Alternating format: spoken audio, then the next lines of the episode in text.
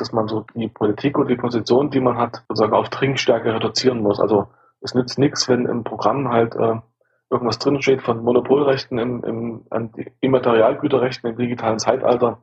Das verstehen wir Fachidioten, aber irgendwie Oma Krause da draußen versteht das nicht so unbedingt. Und er hat uns empfohlen, äh, dass wir einfach mal äh, zack, zack, zack, zehn Punkte aufschreiben, was wir machen wollen. Und das war so mein äh, Ansporn, den ich jetzt in die, die, die hinter diesem Antrag, der jetzt vorliegt, steht, dass wir einfach mal aufschreiben, was wir machen. Einfach sind jetzt 13 Punkte geworden, kurz und knapp, die leicht verständlich sind, die in der Sprache geschrieben sind, die äh, man auf der Straße spricht, also nicht so diese Politikerfachsprache, äh, die, soweit es geht, aus der Lebensrealität. Ja, das ist erstmal das, was ich weiß. Podcast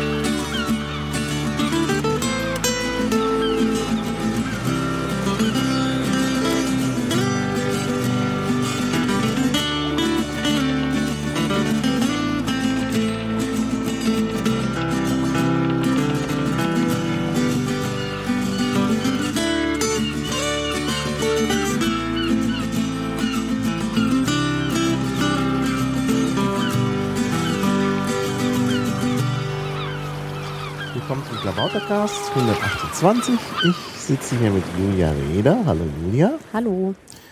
Ja, Julia, wir wollen über Europa sprechen, aber stell dich doch vielleicht erstmal vor. Ja, also ich bin Julia, im Internet auch bekannt als Senf-Icon. Ich beschäftige mich bei den Piraten viel mit Europapolitik. Unter anderem bin ich die Vorsitzende der Young Pirates of Europe, also der europäischen Yuppies. Und ich habe einen Antrag zum Europaprogramm für den Bundesparteitag in Bremen geschrieben und kandidiere auch in Bochum für die Europaliste. Mhm. Also bist sozusagen äh, so richtig Europapolitikerin mit, äh, sagen wir mal, also hast so ein bisschen durchgeplant, wie das weitergehen soll. Ja, also Europa ist mein Ding. Da bin ich äh, im Prinzip seit 2000, Anfang 2012 als ich ein Praktikum im Europaparlament gemacht habe bei Amelia Andersdotter. Da hatte ich eigentlich noch überhaupt nicht vor, selber fürs Europaparlament zu kandidieren, habe mich dann aber doch überzeugen lassen im Laufe meiner Zeit da. Hm. Ja, vielleicht sagst du noch mal so ein bisschen, wo du herkommst, was du äh, vielleicht sonst so im Leben machst, damit also auch die die äh, Hörer so ein bisschen ein persönlicheres Bild bekommen. Ich bin zwar nicht so der Freund von so Home Stories, aber es, es gibt immer wieder Kritik dass ich meine äh, Gäste hier nicht richtig vorstelle, sondern dass halt immer nur dann direkt zum Thema übergegangen wird und man gar nicht weiß, wer die Leute sind. Und da du ja auch gewählt werden willst, ist es vielleicht ganz sinnvoll, wenn du ein bisschen mehr über dich sagst. Ja, völlig berechtigt. Ja, ich bin aus dem Landesverband Hessen der Piratenpartei, bin dort Mitglied im Kreisverband Frankfurt, wohne allerdings in Mainz-Kastell, das ist ein Teil von Wiesbaden, etwas kompliziert. Mhm. Ähm, ja, ich studiere Politikwissenschaft und Publizistik, bin jetzt gerade so am Ende meines Studiums angelangt. Ich habe äh, vor zwei Wochen, nee, vor vier Wochen inzwischen meine Magisterarbeit abgegeben. Da ging es auch um ein piratennahes Thema, nämlich wie die großen deutschen Parteien netzpolitische Themen in ihren Wahlprogrammen aufgenommen haben in den letzten Jahren. Mhm. Das waren die Wahlprogramme From Hell, die, über die ich auch viel getwittert habe, also so mhm. die äh, schlechtesten Sprüche aus den Programmen, die mir da so untergekommen sind. Da bemerkt man dann so spannende Dinge wie das 2008 schon die niedersächsische CDU von einem super Grundrecht Sicherheit gesprochen hat, oh. was dann so im Nachhinein durchaus ganz interessant ist. Ja, das ist in der Tat interessant. Na, da bin ich gespannt. Kannst du ja vielleicht deine Arbeit hinterher veröffentlichen. Ich hoffe es, ja. Also mal sehen, wie, wie, die, wie ich abschneide. Wenn es ja. dann eine 4 wird, vielleicht veröffentliche ich es dann nicht. nicht. ja, trotzdem. Ah, man muss da offen sein. Ich also, denke auch. Ich denke da an die Seite payra.org, wo ja schon zwei Arbeiten, drei Arbeiten erschienen sind. Das ja, zwei richtig und eine nur verlinkt, also zweieinhalb. Äh, aber das wäre doch eine schöne Sache. Ja, also das mit der Fehlerkultur, das müssen wir ja eh fördern bei den Piraten. Also genau, genau. Kann ich das wohl auch veröffentlichen dann. Ja, und Mainz-Kastell, das finde ich ja auch spannend. Äh, da gibt's nämlich, gab's nämlich, ich weiß noch, ich war in Mainz das erste Mal, da gab's noch die DDR, glaube ich, also gerade so eben noch. Und ähm, da habe ich da ein Flugblatt gesehen. Ich hab's nur leider nicht mehr. Da stand irgendwie drauf, Mainz, die zerrissene Stadt. Ja. Und da wurde so ein äh, Vergleich gemacht mit Berlin und der Mauer. Und Das die gab's ist- ja damals noch. Ich fand das schon ein bisschen seltsam. Und der Grund ist, dass halt ein Teil von Mainz, also Mainz-Kastell, auf der anderen Rheinseite eben zu Hessen gehört. Weil Mainz ja auf der anderen Seite die Hauptstadt von Rheinland-Pfalz ist. Und das war schon irgendwie, äh, ja, das wusste ich bis dahin gar nicht. Und äh, dass es dann gleich so weit kommt, dass die von der zerrissenen Stadt sprechen. Das ist vielleicht ein bisschen übertrieben, aber das ist immer noch ein brisantes politisches Thema da. Also zum Beispiel der Karnevalsverein Mainz-Kastell ist einer der größten und wichtigsten Mainzer Karnevalsvereine und der liegt jetzt in Hessen und das ist natürlich hochproblematisch für die Menschen dort. Und die Junge Union hat sich da auch vor äh, ein paar Jahren bei der Kommunalwahl echt unbeliebt gemacht mit ihrem Vorschlag, das doch in Wiesbaden-Kastell umzubenennen. Also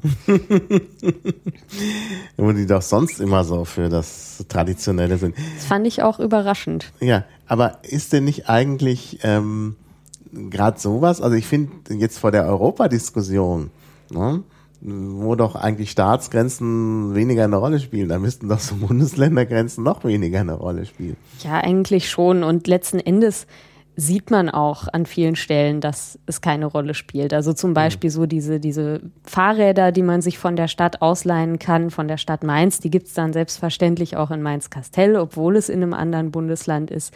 Nur solche Sachen dann eben politisch umzusetzen, ist durch die einzelnen Verwaltungen natürlich schwieriger. Aber ich hoffe doch, das ist ja auch so, das Subsidiaritätsprinzip irgendwo, dass man die Sachen lokal entscheidet, wo es sinnvoll ist, aber eben dort kooperiert, wo man es eben gemeinsam machen kann und dadurch einen, Wert hat. Und bei sowas wie gemeinsamen Fahrrädern, da gibt es, glaube ich, keine Zweifel, dass das zusammen sinnvoller ist als getrennt. Ja, natürlich, klar. Nee, das ist ja wirklich, äh, wirklich klar. Und das zeigt eben auch, dass eigentlich der Europagedanke wirklich äh, gut und richtig ist, weil man eben tatsächlich viele Dinge auf einer niedrigen Ebene regeln muss. Und ja, das zeigt es wirklich. Also ich meine, das, also eigentlich ist das ist Mainz-Kastell ein super Beispiel, weil es einfach sehr schön zeigt, äh, dass so Grenzen äh, oft unsinnig sind, aber eben vielleicht dann doch äh, es ohne nicht geht, äh, obwohl sie oft willkürlich gezogen sind. Ja, ich bin ja auch selber für den grenzenlosen Aktivismus in der Piratenpartei. Also ich Genau. engagiere mich ja eher selten dort, wo ich zufällig wohne. Und Genau, ja, das finde ich auch übrigens wichtig. Also ich fände es ganz schlimm und es gibt ja auch solche Interessen in der Piratenpartei, wenn man das so macht wie, wie, wie in anderen Parteien und das dann komplett föderal durchorganisiert und man ohne halt einen Landesverband hinter sich zu haben, auf Bundesebene nichts kann, nichts machen kann. Das wäre ganz schlecht. ja, da muss man sich, glaube ich, wie immer die Frage stellen, gibt es einen Mehrwert und gibt es einen sinnvollen Grund, genau diese Struktur zu wählen? Und einfach nur, dass es diese Struktur halt gibt, ist dann vielleicht nicht der beste, äh, der beste Grund dafür. Ja. Ja, aber dann kommen wir doch eigentlich zum Thema. Wir haben jetzt schon so viel auf, darauf angespielt. Also es geht um Europa, beziehungsweise im Mittelpunkt soll ja heute der Europa-Leit-Antrag stellen oder kurz und knackig heißt er, glaube ich. Zum Leitantrag muss man wahrscheinlich sagen, Leit wie in Cola-Leit und nicht Leit wie in Leitung. Genau. Ja, das ist schon witzig. Also einmal das mit dem Leitantrag, der hier anders geschrieben wird als bei anderen Parteien.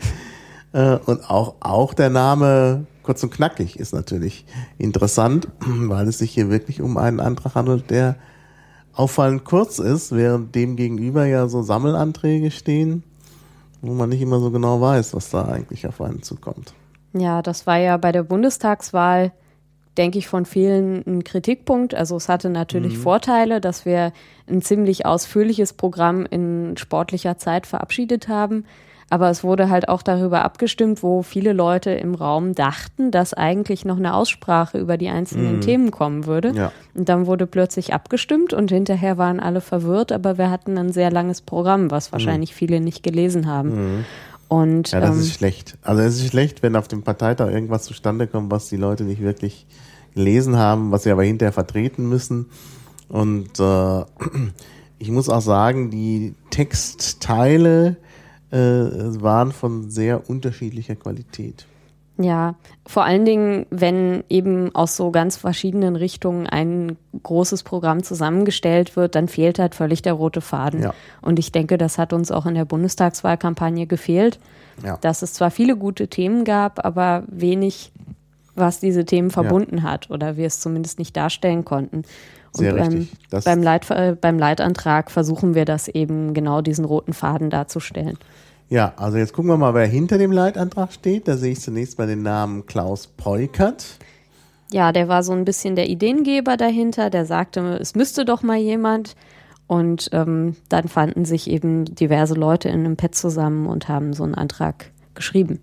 Und hier stehen ja auch Namen. Julia Ja. Reda, Martin Delius, Cornelia Otto, Gilles Bordelais. Ja, also wir haben unterschiedliche Themen beigetragen, also es sind ja 13 Themen. Und am Anfang eben erstmal gesammelt, da waren noch zwei, drei andere dabei. Und ähm, die Grundidee war eben, dass diese Themen anschaulich sein sollen, kurz und knapp formuliert, in einer Sprache, die eben auch jeder verstehen kann und schnell erfassen kann, weil wir es eigentlich ein bisschen schade finden, dass viele Wahlprogramme eher für die Partei selber geschrieben sind, vielleicht noch für ein paar arme Journalisten, die wirklich gezwungen sind, sich 100 Seiten Programm durchzulesen, aber dass man diese langen Programme eigentlich auf die Wählerinnen und Wähler überhaupt nicht loslassen kann. Nee, das Und- sollte man auch wirklich nicht tun. Ja, und wir, wir hoffen eben, dass es bei so einem Programm leichter geht. Also die Titel dieser 13 Thesen, die könnte man so auch auf Plakate drucken und damit auch einen Wiedererkennungswert zwischen Programm und Kampagne machen, weil es ist ja auch doof, wenn das Programm was völlig anderes erzählt als die Kampagne. Das ist ja auch irgendwo Augenwischerei. Ja. Ja, stimmt. Und äh, das äh, ist auch eine runde Sache. Also man soll die, also ich fand ja auch, nicht nur, dass der programmatische rote Faden fehlte bei der Bundestagswahl, sondern auch in der Wahlkampagne. Das war ja völlig disparat. War ja auf jedem Plakat ein anderes Thema. Dann gab es halt auch unterschiedliche äh, Plakate. Also jetzt einmal, ähm, gut, das war nochmal der Sonderfall mit Hessen und Bayern wegen der gesonderten Wahl. Ist ja klar, dass es da gesonderte Plakate gibt. Aber zum Beispiel auch in Berlin, die Direktwahlkandidaten äh, haben eigene Plakate gemacht, die vielleicht vom Design den anderen ähnelten, weil da auch die SG Gestaltung drüber gegangen ist. Aber ähm, also Service Group Gestaltung, die kümmern sich um die Plakate. Aber ähm, was halt äh, dann oft nicht passte, war, dass da wieder andere Aussagen drauf waren. Ja.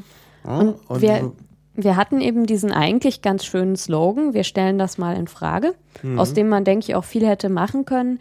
Aber der fand sich halt weder im Programm noch in den Plakaten irgendwie wieder. Also, dass man jetzt gesehen hätte, okay, was ist es denn, was wir in Frage stellen und was äh, sind unsere Gegenfragen? Ja, ja. Ja, und ich denke auch in Frage, ich fand das ist gut als Slogan. Da hätte man viel mehr raus machen müssen, natürlich. Das ist versäumt worden. Äh, allerdings ist der, ist der Slogan alleine jetzt natürlich auch noch kein Programm. Also, Klar. Ja, Also unsere Idee beim Leitantrag, äh, die sich durch alle 13 Punkte zieht, ist im Grunde genommen der Gedanke der Offenheit, weil die Piraten, die kommen zu großen Teilen ebenso aus Open Source Community, Open Science, Open was auch immer.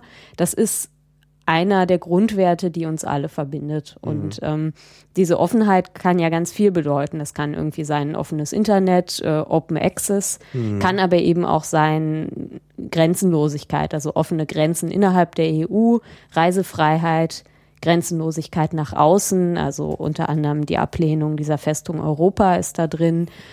Oder eben auch Offenheit nach oben, also dass wir in die Raumfahrt investieren. Und das, also wir haben in diesem Programm eben einen roten Faden, der eine, einen Wert hat, der dahinter steht, hinter den ganzen konkreten Forderungen. Ja, das ist in der Tat, glaube ich, gut zu erkennen. Also das finde ich auch sehr schön eigentlich an, an, an diesem an, äh, Antrag, dass er halt äh, diese verschiedenen Aspekte von Offenheit eigentlich zusammenfasst. Also das ist schon gut. Also manchmal sind die Zwischenüberschriften, weil du vorhin sagtest, man kann die gleich auf Plakate drucken, sind ein bisschen problematisch. Also mehr Daten jetzt, da muss man erklären, was das ist. Wenn du einfach nur mehr Daten jetzt schreibst, dann ist es ähm, Das ist richtig. Also es gibt natürlich auch sowas wie meine Daten, unsere Daten geschützt. Also ist, denke ich, im Programm auf jeden Fall klar, dass mit mehr Daten jetzt gemeint ist Breitbandausbau. und Netzneutralität, die und auch offene WLANs. Die Sache ist die, man kann, denke ich, so eine Kampagne nicht völlig losgelöst von der Bildsprache planen. Also mhm. man stellt sich mal vor, es gab ja irgendwie bei der Bundestagswahl so eine Lime-Survey-Umfrage über die verschiedenen Plakatsprüche. Und man stellt sich mal vor, da wäre dabei gewesen, mach Lack, mein Dope ist alle. Wie viele Stimmen hätte das wohl bekommen? Also das ist halt ein Plakat, das sehr erfolgreich war letzten Endes in der Bundestagswahl, aber eben durch die Kombination mit der Bildsprache. Mhm. Und auch bei sowas wie ein echtes Parlament ist was, was man, denke ich, auf ein Plakat drucken kann, wenn man durch die Bildsprache ja. deutlich macht, ja. dass es um das Europäische mhm. Parlament geht. Und genauso kann man, denke ich, bei mehr Daten jetzt durch die Bildsprache klar machen, dass es um Offenheit geht, um den freien Fluss von Daten ja, und nicht darum, dass der Staat jetzt mehr Daten abschnorcheln naja, darf. Für die Piraten ist es sofort klar, aber das ist schwierig auch, da muss wirklich die Bildsprache sehr deutlich sein, sonst ist das wieder zu nerdig. Wir hatten leider auch bei der Bundestagswahl ein weiterer Fehler, manchmal zu nerdige Sachen. Ja, wobei, also ich fand solche Sachen wie, warum habe ich hier eigentlich kein Netz? Tolles Plakat, nur das wurde dann dort aufgehängt, teilweise, wo es tatsächlich Netz gab. Und naja. auf dem Land dann vielleicht Leute weniger. Dann, äh, es ist einfach, das ist, das haben sie dann vielleicht auch nicht richtig verstanden. Das ist vielleicht auch der Nerd-Charakter.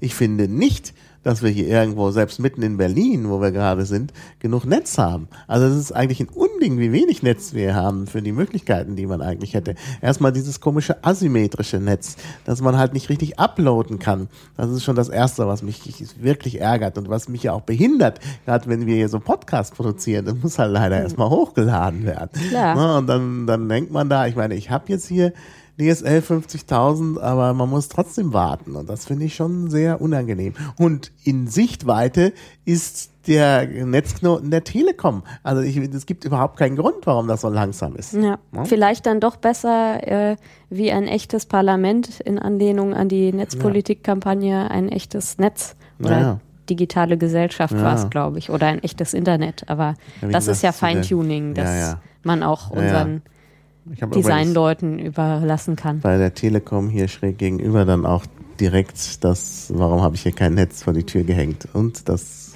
äh, Filzplakat. Das wären vielleicht auch gute Sticker für die U-Bahn geworden. Ja. Ja, aber ja, das stimmt. Ja, gut, da hat man ja. hinterher wieder Ärger mit dem U-Bahn-Betreiber. Klar, gut. aber das ist natürlich europaweit auch ein ganz wichtiges Thema, mhm. was wir auch äh, im in dem Antrag drin haben. Also Amelia Andersdotter hat ja auf EU-Ebene dafür gesorgt, dass es jetzt von Seiten des Europaparlaments das Ziel gibt, 100 Mbit pro Sekunde bis 2020 für alle mhm. Menschen in Europa. Und das haben wir eben in unserem Antrag auch untergebracht, diese Forderung. Mhm. Gemeinsam nach den Sternen greifen finde ich übrigens sehr schön als Überschrift und letztlich auch, was da als Text steht. Das klingt für wunderbar. manche Leute sehr äh, komisch, aber ich finde, das ist schon, äh, da sind die Piraten wieder auch technisch sehr weit und äh, ja, das ist, glaube ich, sehr wichtig. Ja, also zur Erklärung bei dem Punkt geht es um die europäische Raumfahrt. Es gibt ja die, äh, das europäische Pendant zur NASA, die ESA, die eben ein Mehrstaatenprojekt ist, wo eben die verschiedenen europäischen Länder gemeinsam an der Raumfahrt arbeiten. Und das ist eigentlich eine ganz tolle Sache, die macht auch tolle Öffentlichkeitsarbeit, aber die bekommt politisch relativ wenige Vorgaben. Und das mhm. wollen wir eben gerne ändern. Wir wollen, dass wir wieder eine zukunftsgerichtete Raumfahrtpolitik starten, weil eben von dieser Forschung auch ganz viele wichtige Innovationen abfallen mhm. immer. Mhm. Und ja, langfristig gesehen wir dadurch einfach eine Infrastruktur schaffen können für Weltraumforschung, die wir unter ganz unterschiedlichen Gesichtspunkten werden brauchen können. Also mhm. Energieerzeugung oder die Beschaffung von Rohstoffen aus dem All. Mhm. Ja. Das ist auch der Punkt, an dem wir am längsten gefeilt haben an der Formulierung, weil da natürlich mhm. es viele Ängste gibt, die wir abbauen müssen, dass mhm. man in sowas auch mal investieren kann und dass die Piraten sich auch trauen dürfen, mal starke Forderungen aufzustellen. Ja, ja. Genau, ja. Freiheit statt Angst. Genau, also das ist ein ganz wichtiger Punkt bei ja. dem Programm, dass es ein mutiges Programm ist. Es ist mutig, ja. so ein kurzes Programm zu verabschieden und auch die Forderungen mhm. sind mutig. Ja. Also europäisches bedingungsloses Grundeinkommen, Aufbau eines Weltraumaufzuges. Mhm. Das, das sind schon starke Forderungen, aber ich glaube, das können wir uns auch trauen. Ja. Und auf jeden Fall. Jetzt, äh, bevor wir auf die einzelnen Punkte nochmal richtig eingehen, wir haben zwar jetzt schon angefangen mit dem Weltraumprogramm, aber das lag an dem Slogan, gemeinsam nach den Sternen greifen, finde ich halt auch, ist ein guter Slogan. Jetzt nochmal vielleicht äh, etwas allgemeiner. Ähm, ich habe mal gesagt, also natürlich bevor es dieses Programm gab, was ich natürlich auch sehr schön finde, ähm, dass man, also damals, als es halt losging, gab es halt nur diesen gemeinsamen Antrag. Ich habe da immer nur den Kopf geschüttelt. Und äh, als ich das gesehen habe, vor allen Dingen, ach, nochmal zu sagen, wie der zustande gekommen ist. Also ich meine, ich habe Wahlkampf gemacht und in der Zeit ging, wurden halt die Texte gemacht in Mumble-Sitzungen in Langen für das äh, ähm, für dieses Europaprogramm, für diesen gemeinsamen Antrag. Da frage ich mich immer, ja, haben die Leute keinen Wahlkampf gemacht? Und dann hieß es, ja, du hast ja noch eine Woche Zeit nach dem Wahlkampf. Ja, aber in der einen Woche mussten die Plakate hier abgehängt werden. Wir hatten ja auch noch Marathon, das war also ordentlich Zeitdruck äh, beim Plakate abhängen. Und äh, in einer Woche, hallo, ich muss doch nicht mich hinsetzen und mal schnell ein Programm schreiben. Ich will doch mit anderen Leuten das gemeinsam machen. Das kann man doch nicht in einer Woche. Und äh, äh, ja, also es war dann schließlich die Zeit abgelaufen. Da war ich auch noch krank, äh, weil ich mich irgendwie auf der auf der Piratenparty da äh, erkältet hatte. Ja, und äh, äh dann gab es gerade noch so ein paar äh, äh, Tage Zeit für die Abstimmung, die dann auch noch in einer Art stattgefunden hatte. Da hatte man Nummern. Einfach nur ein Lime-Server mit Nummern. Also ich meine, wo gibt's denn sowas? Den konnte man nicht mal anklicken. Also, oh. Ja, das, das war dieser letzten Endes gescheiterte Versuch der Initiative Gemeinsames Wahlprogramm, das war natürlich ein riesiges Problem. Also die, der Anspruch war, die, den Entstehungsprozess dieses Programms so basisdemokratisch wie möglich zu machen. Und da wir eben keine institutionalisierten basisdemokratischen Entscheidungsfindungsmöglichkeiten haben zwischen Parteitagen, dauert dieser Prozess extrem lange. Und das ist ja. dann voll in den Bundestagswahlkampf reingefallen. Mhm. Es gab praktisch keine Diskussionen der Anträge vor dem Antragsschluss. Mhm. Ja. Was schade war, weil da eigentlich gute Ansätze dabei ja. waren, wo dann ja, aber halt Details einfach nicht, nicht ordentlich waren. Zum Beispiel jetzt zum Thema Open Access, wo dann ein an sich guter Antrag äh, dabei war, der ähm, Allerdings äh, bei der Forderung nach der wirklich äh, gemeinfreien Lizenzierung von Open Data einfach hinter dem bereits mhm. bestehenden Piratenprogramm zurückgeblieben ist. Ja. Und dann hätte man eben die Wahl gehabt. Entweder man hat nichts zu dem Thema im Programm oder man hat so eine sehr vorsichtige Forderung, die eigentlich ja. nicht so progressiv ist, wie wir sie wollen. Ja. Ja, genau. Also das äh, ist schon äh, schwierig. Nein, ich, ich will ja nicht die Leute kritisieren, die sich da Arbeit gemacht haben und die sicherlich auch äh, das mit, mit wirklich guten Absichten gemacht haben. Ist ja auch richtig, Leute einzubinden. Aber es scheitert halt an so vielen Dingen. Also erstmal finde ich Lime Survey grundsätzlich mal fragwürdig, was äh, das äh, Demokratiekonzept dahinter angeht. Ja, äh, weil halt Sachen per Umfrage und ja, nein ist halt nicht so das, wie ich mir das vorstelle. Ähm, und äh, gut, es geht dann wahrscheinlich an einem Punkt nicht anders, aber dann, also der ganze Zeitplan kollidierte halt für mich ja wirklich auch mit, äh, mit anderen Aktivitäten und so mitten im Wahlkampf. Ja, also das, geht das halt nicht. Also man braucht tatsächlich Zeit, auch für Demokratie und, und ja. Wahrscheinlich noch mehr Zeit. Klar. Und das ist mir auch wichtig. Also es ist nicht so, dass, dass wir das, was da versucht wurde, für völligen Mist halten. Also Gilles, einer unserer Antragsteller, der hat ja auch die Initiative Gemeinsames Europawahlprogramm mitorganisiert. Mhm. Nur es hat sich eben rausgestellt im Laufe des Prozesses, dass es nicht angenommen wurde, dass es auch zu anspruchsvoll war. Ich glaube, die Idee, dass man nur die Nummern in dieser Umfrage hatte, war eben, damit die Leute die Anträge wirklich lesen.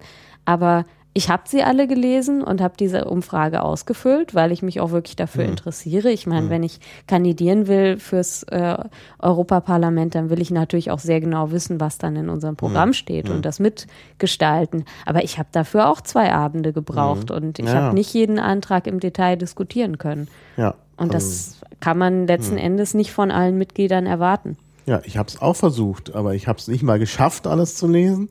Und äh, also geschweige denn äh, darüber mit anderen zu diskutieren, weil dann einfach der Zeit, das Zeitfenster zu klein war. Aber es hätte nicht größer sein können, sonst wären wir, äh, hätten die Fristen nicht ausgereicht. Ist Ja. natürlich klar. Natürlich ein wahnsinniges Dilemma. Und Und- letzten Endes gab es dann eben auch 40 Leute, die sich dem komplett verweigert haben und eben abgestimmt haben, aber zu allen Anträgen Nein gesagt haben. Hm. Und das zeigt natürlich auch, dass nicht alle damit zufrieden waren, wie das gelaufen ist bei der Bundestagswahl und dass es zumindest gut ist, dass es Alternativen gibt, über die wir jetzt abstimmen können. Ja.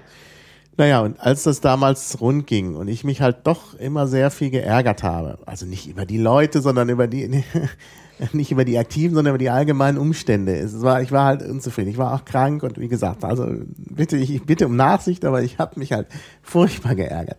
Und ähm, äh, da habe ich mir halt gedacht, Mensch, warum nimmt man nicht einfach das Manifest äh, der äh, PPU? Da gibt's einen Text, der ist international abgestimmt. Gut, vielleicht nicht von der Basis, sondern von äh, Abgesandten der einzelnen Landesverbände.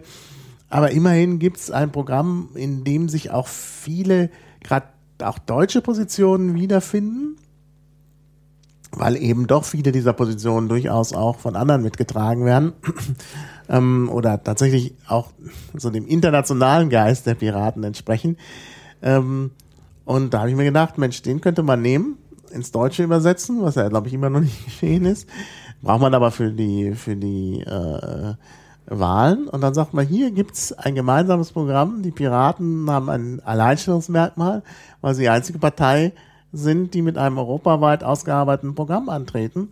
Und das wäre doch schön gewesen und das hätte vielleicht auch vollkommen gereicht.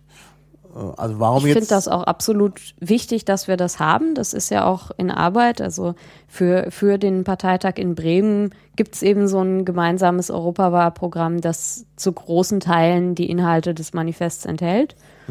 Und ja, dann ist halt jetzt die große Frage, ob es ähm, überhaupt abgestimmt wird. Aber ich finde es sehr wichtig, weil durchaus ja die, die Chance besteht, dass Piraten aus mehreren Ländern ins Europaparlament einziehen. Und dann brauchen wir auch eine gemeinsame Arbeitsgrundlage. genau. Und der Leitantrag, also der WP 015, der sieht sich auch als Ergänzung zu so einem europäischen Programm, weil er halt einige Punkte enthält, die europaweit nicht Konsens sind, die aber den Piraten in Deutschland trotzdem wichtig sind, wie zum Beispiel das europäische gemeinsame, äh, das europäische äh, bedingungslose Grundeinkommen oder auch das Bekenntnis zum Euro, wo jetzt zum Beispiel die schwedischen Piraten wahrscheinlich nicht dabei wären. Die haben ja auch gar keinen Euro. Ja, äh, aber eigentlich ist das Bekenntnis zum Bekenntnis, ja, bescheuertes Wort. Also das Bekenntnis zum äh, Euro indirekt ja auch enthalten in dem Manifest. Naja, gut, vielleicht zu undeutlich. Aber im Manifest auf jeden Fall enthalten ist das bedingungslose Grundeinkommen, denn da ist die Rede von äh, äh, Teilhabe. Ja, aber es wird nicht so explizit benannt. So ein bisschen wie, wie Es dieser Reset-Antrag. Ja, genau, genau. Also da ist man noch einen Schritt äh, davor, würde ich sagen. Ja, aber finde ich auch Aber- nicht schlecht. Also ich meine, solange man die Konzepte mit dem bedingungslosen Grundeinkommen noch nicht wirklich eingetütet hat und da noch in der Diskussion ist, ist es vielleicht auch, äh, kann man das vielleicht auch durch die Blume äh, ähm, formulieren, dass man sowas will.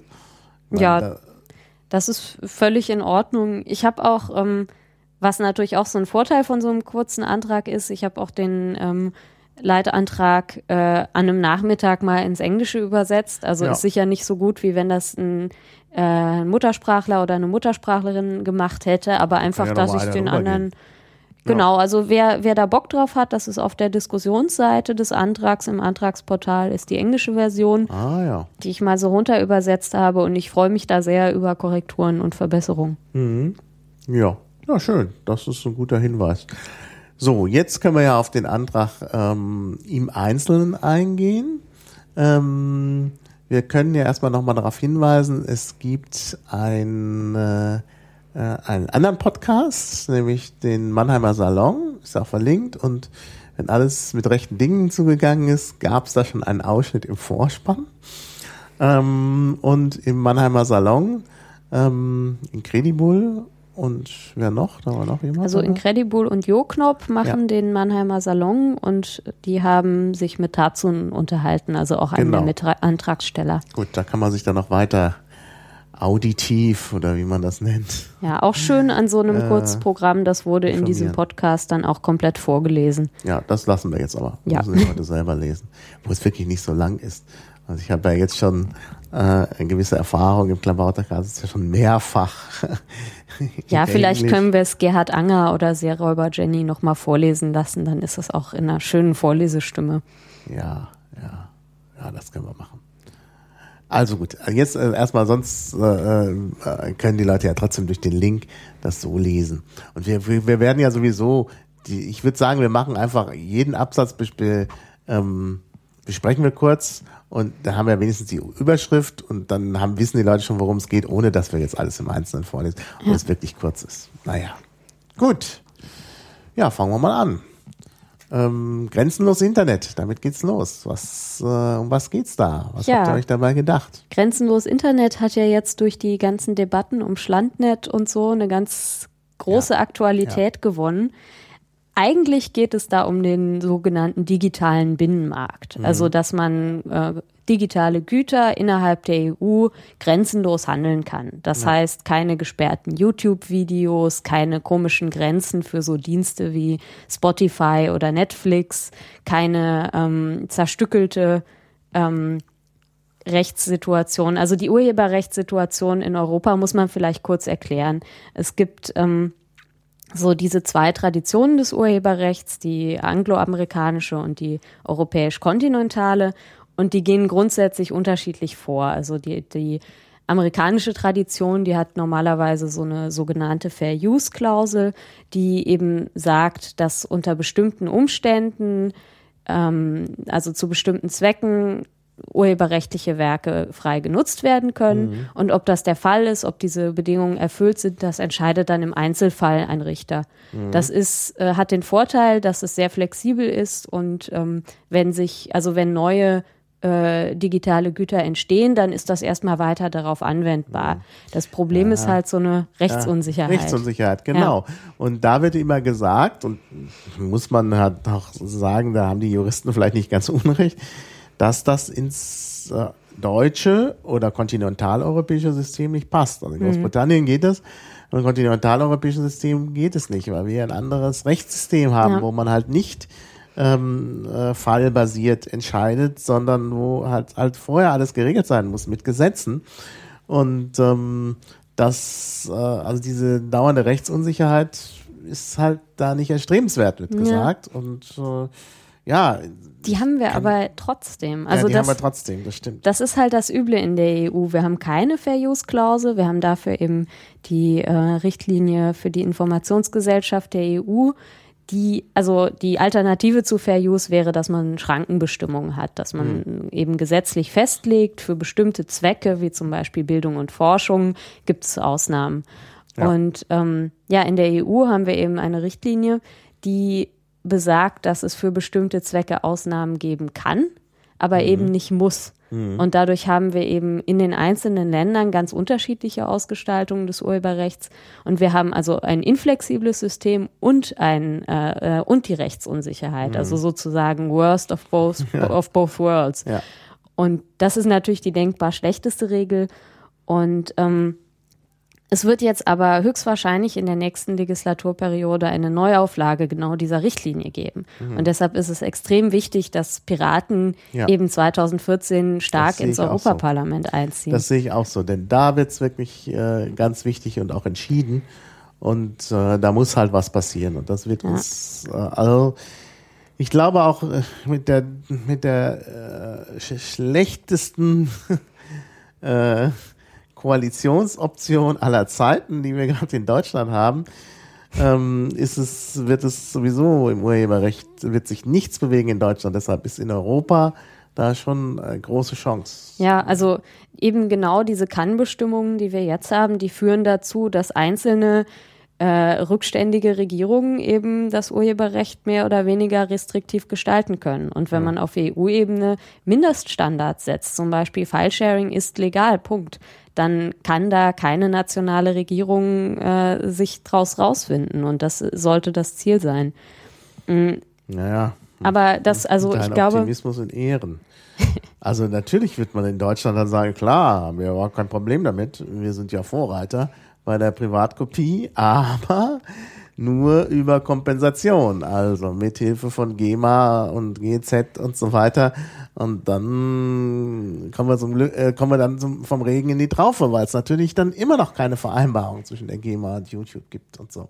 Ja, also ich denke, ja es, kann, es kann durch die, durch die Neufassung der Richtlinie für die Informationsgesellschaft die Lage wesentlich besser werden, vor allen Dingen Mhm. auch für Bildung und Forschung. Es kann aber auch wesentlich schlimmer werden. Und Ja, ja. auch allein dafür ist es schon wichtig, dass äh, Piraten da Mhm. äh, dabei sind. Aber ich glaube, Standard-Piratenprogramm wäre jetzt gewesen, eine wissenschaftliche Abhandlung über das angloamerikanische und das kontinentale Mhm. Urheberrechtssystem ins Wahlprogramm zu schreiben. Das wären dann wahrscheinlich zehn bis zwölf Seiten gewesen zu diesem Thema.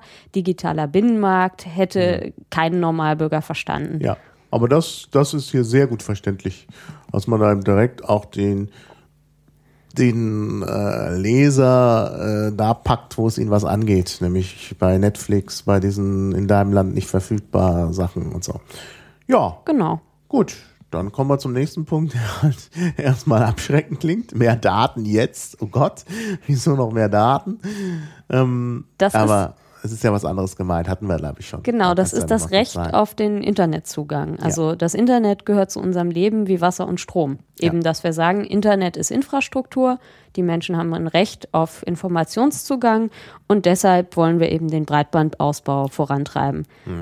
Und Hm. Ja, dass, ja, Man das, dass man das im Jahr 2013, 2014 immer noch sagen muss. Tragisch. In Also- Deutschland wirklich alles verschlafen worden. ja. Von unseren superkompetenten Parteien, die dann auch noch dafür gewählt worden sind. Oh, Aber da können wir dann in anderen, von anderen europäischen Ländern wirklich was lernen. Also zum Beispiel Finnland mit Hm. Ja. äh, einer extrem dünnen Bevölkerungsdichte hat wesentlich bessere Breitbandabdeckung. Also Hm. da kann es ja allein an den demografischen Verteilungen der Leute nicht liegen. Ne? Ja, ja. Ja, alle haben da. Also ich meine, ich erzähle immer wieder gerne die Geschichte von Slowenien. Ich war in Slowenien. Das ist jetzt auch schon wieder, äh, weiß ich nicht, fast sechs Jahre her. Und da war einfach mal äh, irgendwie über, gefühlt überall Internet, und zwar WLAN. Und da war auch alles offen. Ja. Und das in Deutschland ist das ja unmöglich. Also da fühlt man sich wirklich wie in der dritten Welt. Ja, ich war jetzt auch für die Young Pirates of Europe vor kurzem letzte Woche in Seoul in Korea und da ist es halt auch wunderbar. Also die haben zwar Netzsperren, also da ist auch nicht alles toll, aber die haben halt mehr oder weniger flächendeckend WLAN in der Stadt, wo man sich auch nicht authentifizieren muss und das ist überhaupt kein Thema. Die haben übrigens auch äh, eine Mischung, äh, also der Urheberrechtssysteme, also die haben Schranken und Fair Use. Von daher würde ich sagen, offensichtlich geht das doch zusammen. Ja, ja. Naja, hier geht's ja jetzt nicht so sehr um die rechtliche Geschichte, sondern darum, dass man einfach Zugang hat. Klar. Und da ist halt in Deutschland auch noch viel, gut, ist in Frankreich noch schlimmer. Also die, äh, die Uninetze zum Beispiel in Frankreich sind wahnsinnig restriktiv. Also da kriegt man irgendwie nur, ich habe das selber, ich war ja mehrfach Gastdozent, äh, also äh, zum Beispiel in Caen an der, äh, in, der, in der Normandie. Mh, Da, wo der Wilhelm der Eroberer äh, begraben ist, das sagt man natürlich, wieso ist er da begraben und nicht in Großbritannien, wo der englische König war. Ja, er war Normanne und deshalb in der Normandie begraben. Okay, davon Hm. Ja, ab, da war ist ist da an der Uni ist das ganz furchtbar. Also man Ja. hat eigentlich nur Port 80 und, und irgendwie diese E-Mail, äh, was war das noch, Port 21, glaube ich. Auf jeden Fall, alles andere ist grundsätzlich gesperrt. Auch VPN und, und, und äh, sogar SSH Oh war gesperrt und sowas alles. Da war ich also richtig angeschmiert. Auch wenn man da im Wohnheim wohnt oder so? Na, Ich habe da in der University Residence gewohnt. Ich hatte aber einen. Loophole. Und das war wirklich gut, nämlich EduRoam. Ja, gut, das ist auf jeden Das Fall ging. eine schöne Sache. Aber das war, also ohne EduRoam war es halt nicht möglich, was Vernünftiges zu machen im Internet. Aber das fand ich schon heftig. Und jetzt sogar in Deutschland, da ist nicht ganz so schlimm, aber ich habe jetzt ähm, vorgestern gepodcastet äh, an der, und ich saß an der Uni in Rostock. Also eigentlich da, wo ich auch berechtigterweise war, also jetzt nicht irgendwie eingehackt. Und da konnte ich zum Beispiel nicht äh, Livestreamen. Also über das WLAN ging es dann wieder Edorome. Edorome ist da wirklich eine gute Loophole. Ähm, aber ich, ich möchte ja gerne, wenn ich Livestreame, das gerne mit Kabel machen, weil Klar. das sicherer ist, äh, weil es bei, bei WLAN mal so komische Unterbrechungen geben kann. Ähm, und über Kabel waren halt, äh, war halt der Port äh, 8000 gesperrt, über den man eben äh, Streaming macht. Ja. Ja, Also- also auch sehr sonderbar. Ich war einige Jahre an der Uni Mainz im Studentenwohnheim und da hatten wir furchtbar schnelles, auch kabelgebundenes Internet, aber eben eine Drossel, die Ja. ziemlich restriktiv war, also so ein paar Gigabyte. Und da war auch relativ unklar, warum das jetzt sein muss. Ja, ja. ja. Ja, genau. Das, das muss sich ändern. Und da brauchen wir halt EU-Vorgaben, damit Ja. sich das ändert. Ein ganz wichtiger Punkt auch in diesem Mehrdaten jetzt noch, äh, was da drin steckt, wer Internet anbietet, muss alle Online-Angebote gleich behandeln. Ja. Also ganz einfache, äh, auch ein bisschen verkürzte Umschreibung der Netzneutralität. Weil auch das ist ein Thema, das jetzt gerade, also da gab es gerade einen Vorschlag der Kommission nach vielen, vielen Jahren des Stillstands. Also die haben immer wieder ihre Absicht geäußert, was zur Netzneutralität zu machen, immer wieder Konsultationen gestartet, hat jahrelang gedauert. EDRI hat dann ganz tollen, äh, ganz tolles Paper zu veröffentlicht. Das können wir vielleicht auch verlinken. Ja. Das du nennt mir- sich ähm, ja schicken, EDRI Paper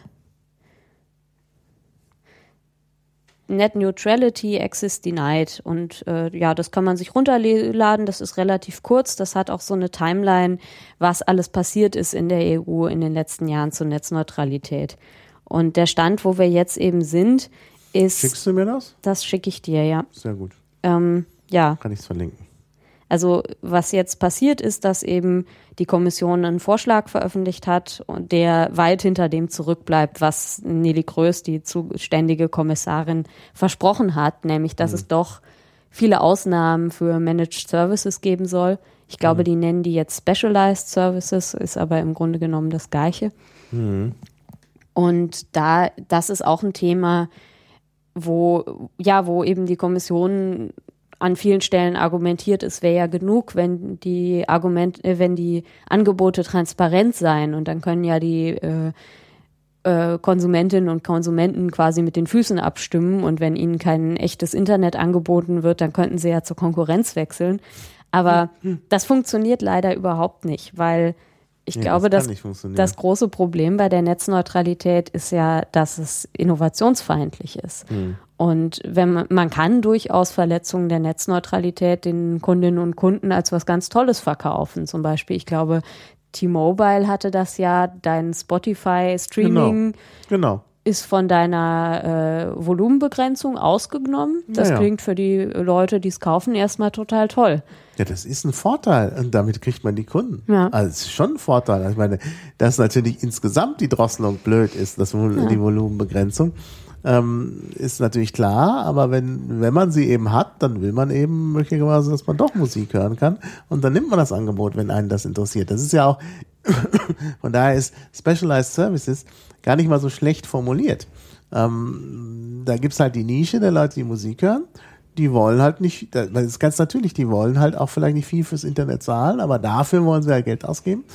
Und dann wird das halt angeboten, dass damit natürlich gleichzeitig eben auch äh, äh, ja, äh, die Netzneutralität aufgehoben wird und dadurch eben tatsächlich auch Nachteile entstehen, wenn man mal was anderes will. Ja, also die Kunden haben vorübergehend den Vorteil, dass sie schnell auf Spotify zugreifen können und kostenlos. Aber langfristig haben sie den Nachteil, dass sich keine Konkurrenz zu Spotify wird Genau. entwickeln können, die vielleicht besser ist. Ja, eben nicht kostenlos. Sie müssen halt dafür zahlen. Sie müssen halt für Spotify bezahlen. Und der und Spotify hat dadurch eine Monopolstellung. Ja, und dann äh, ist man als Kunde im Nachteil, weil die Preise immer steigen, weil halt das Angebot äh, nur noch in eine Richtung geht, nämlich das, was viele Leute hören wollen.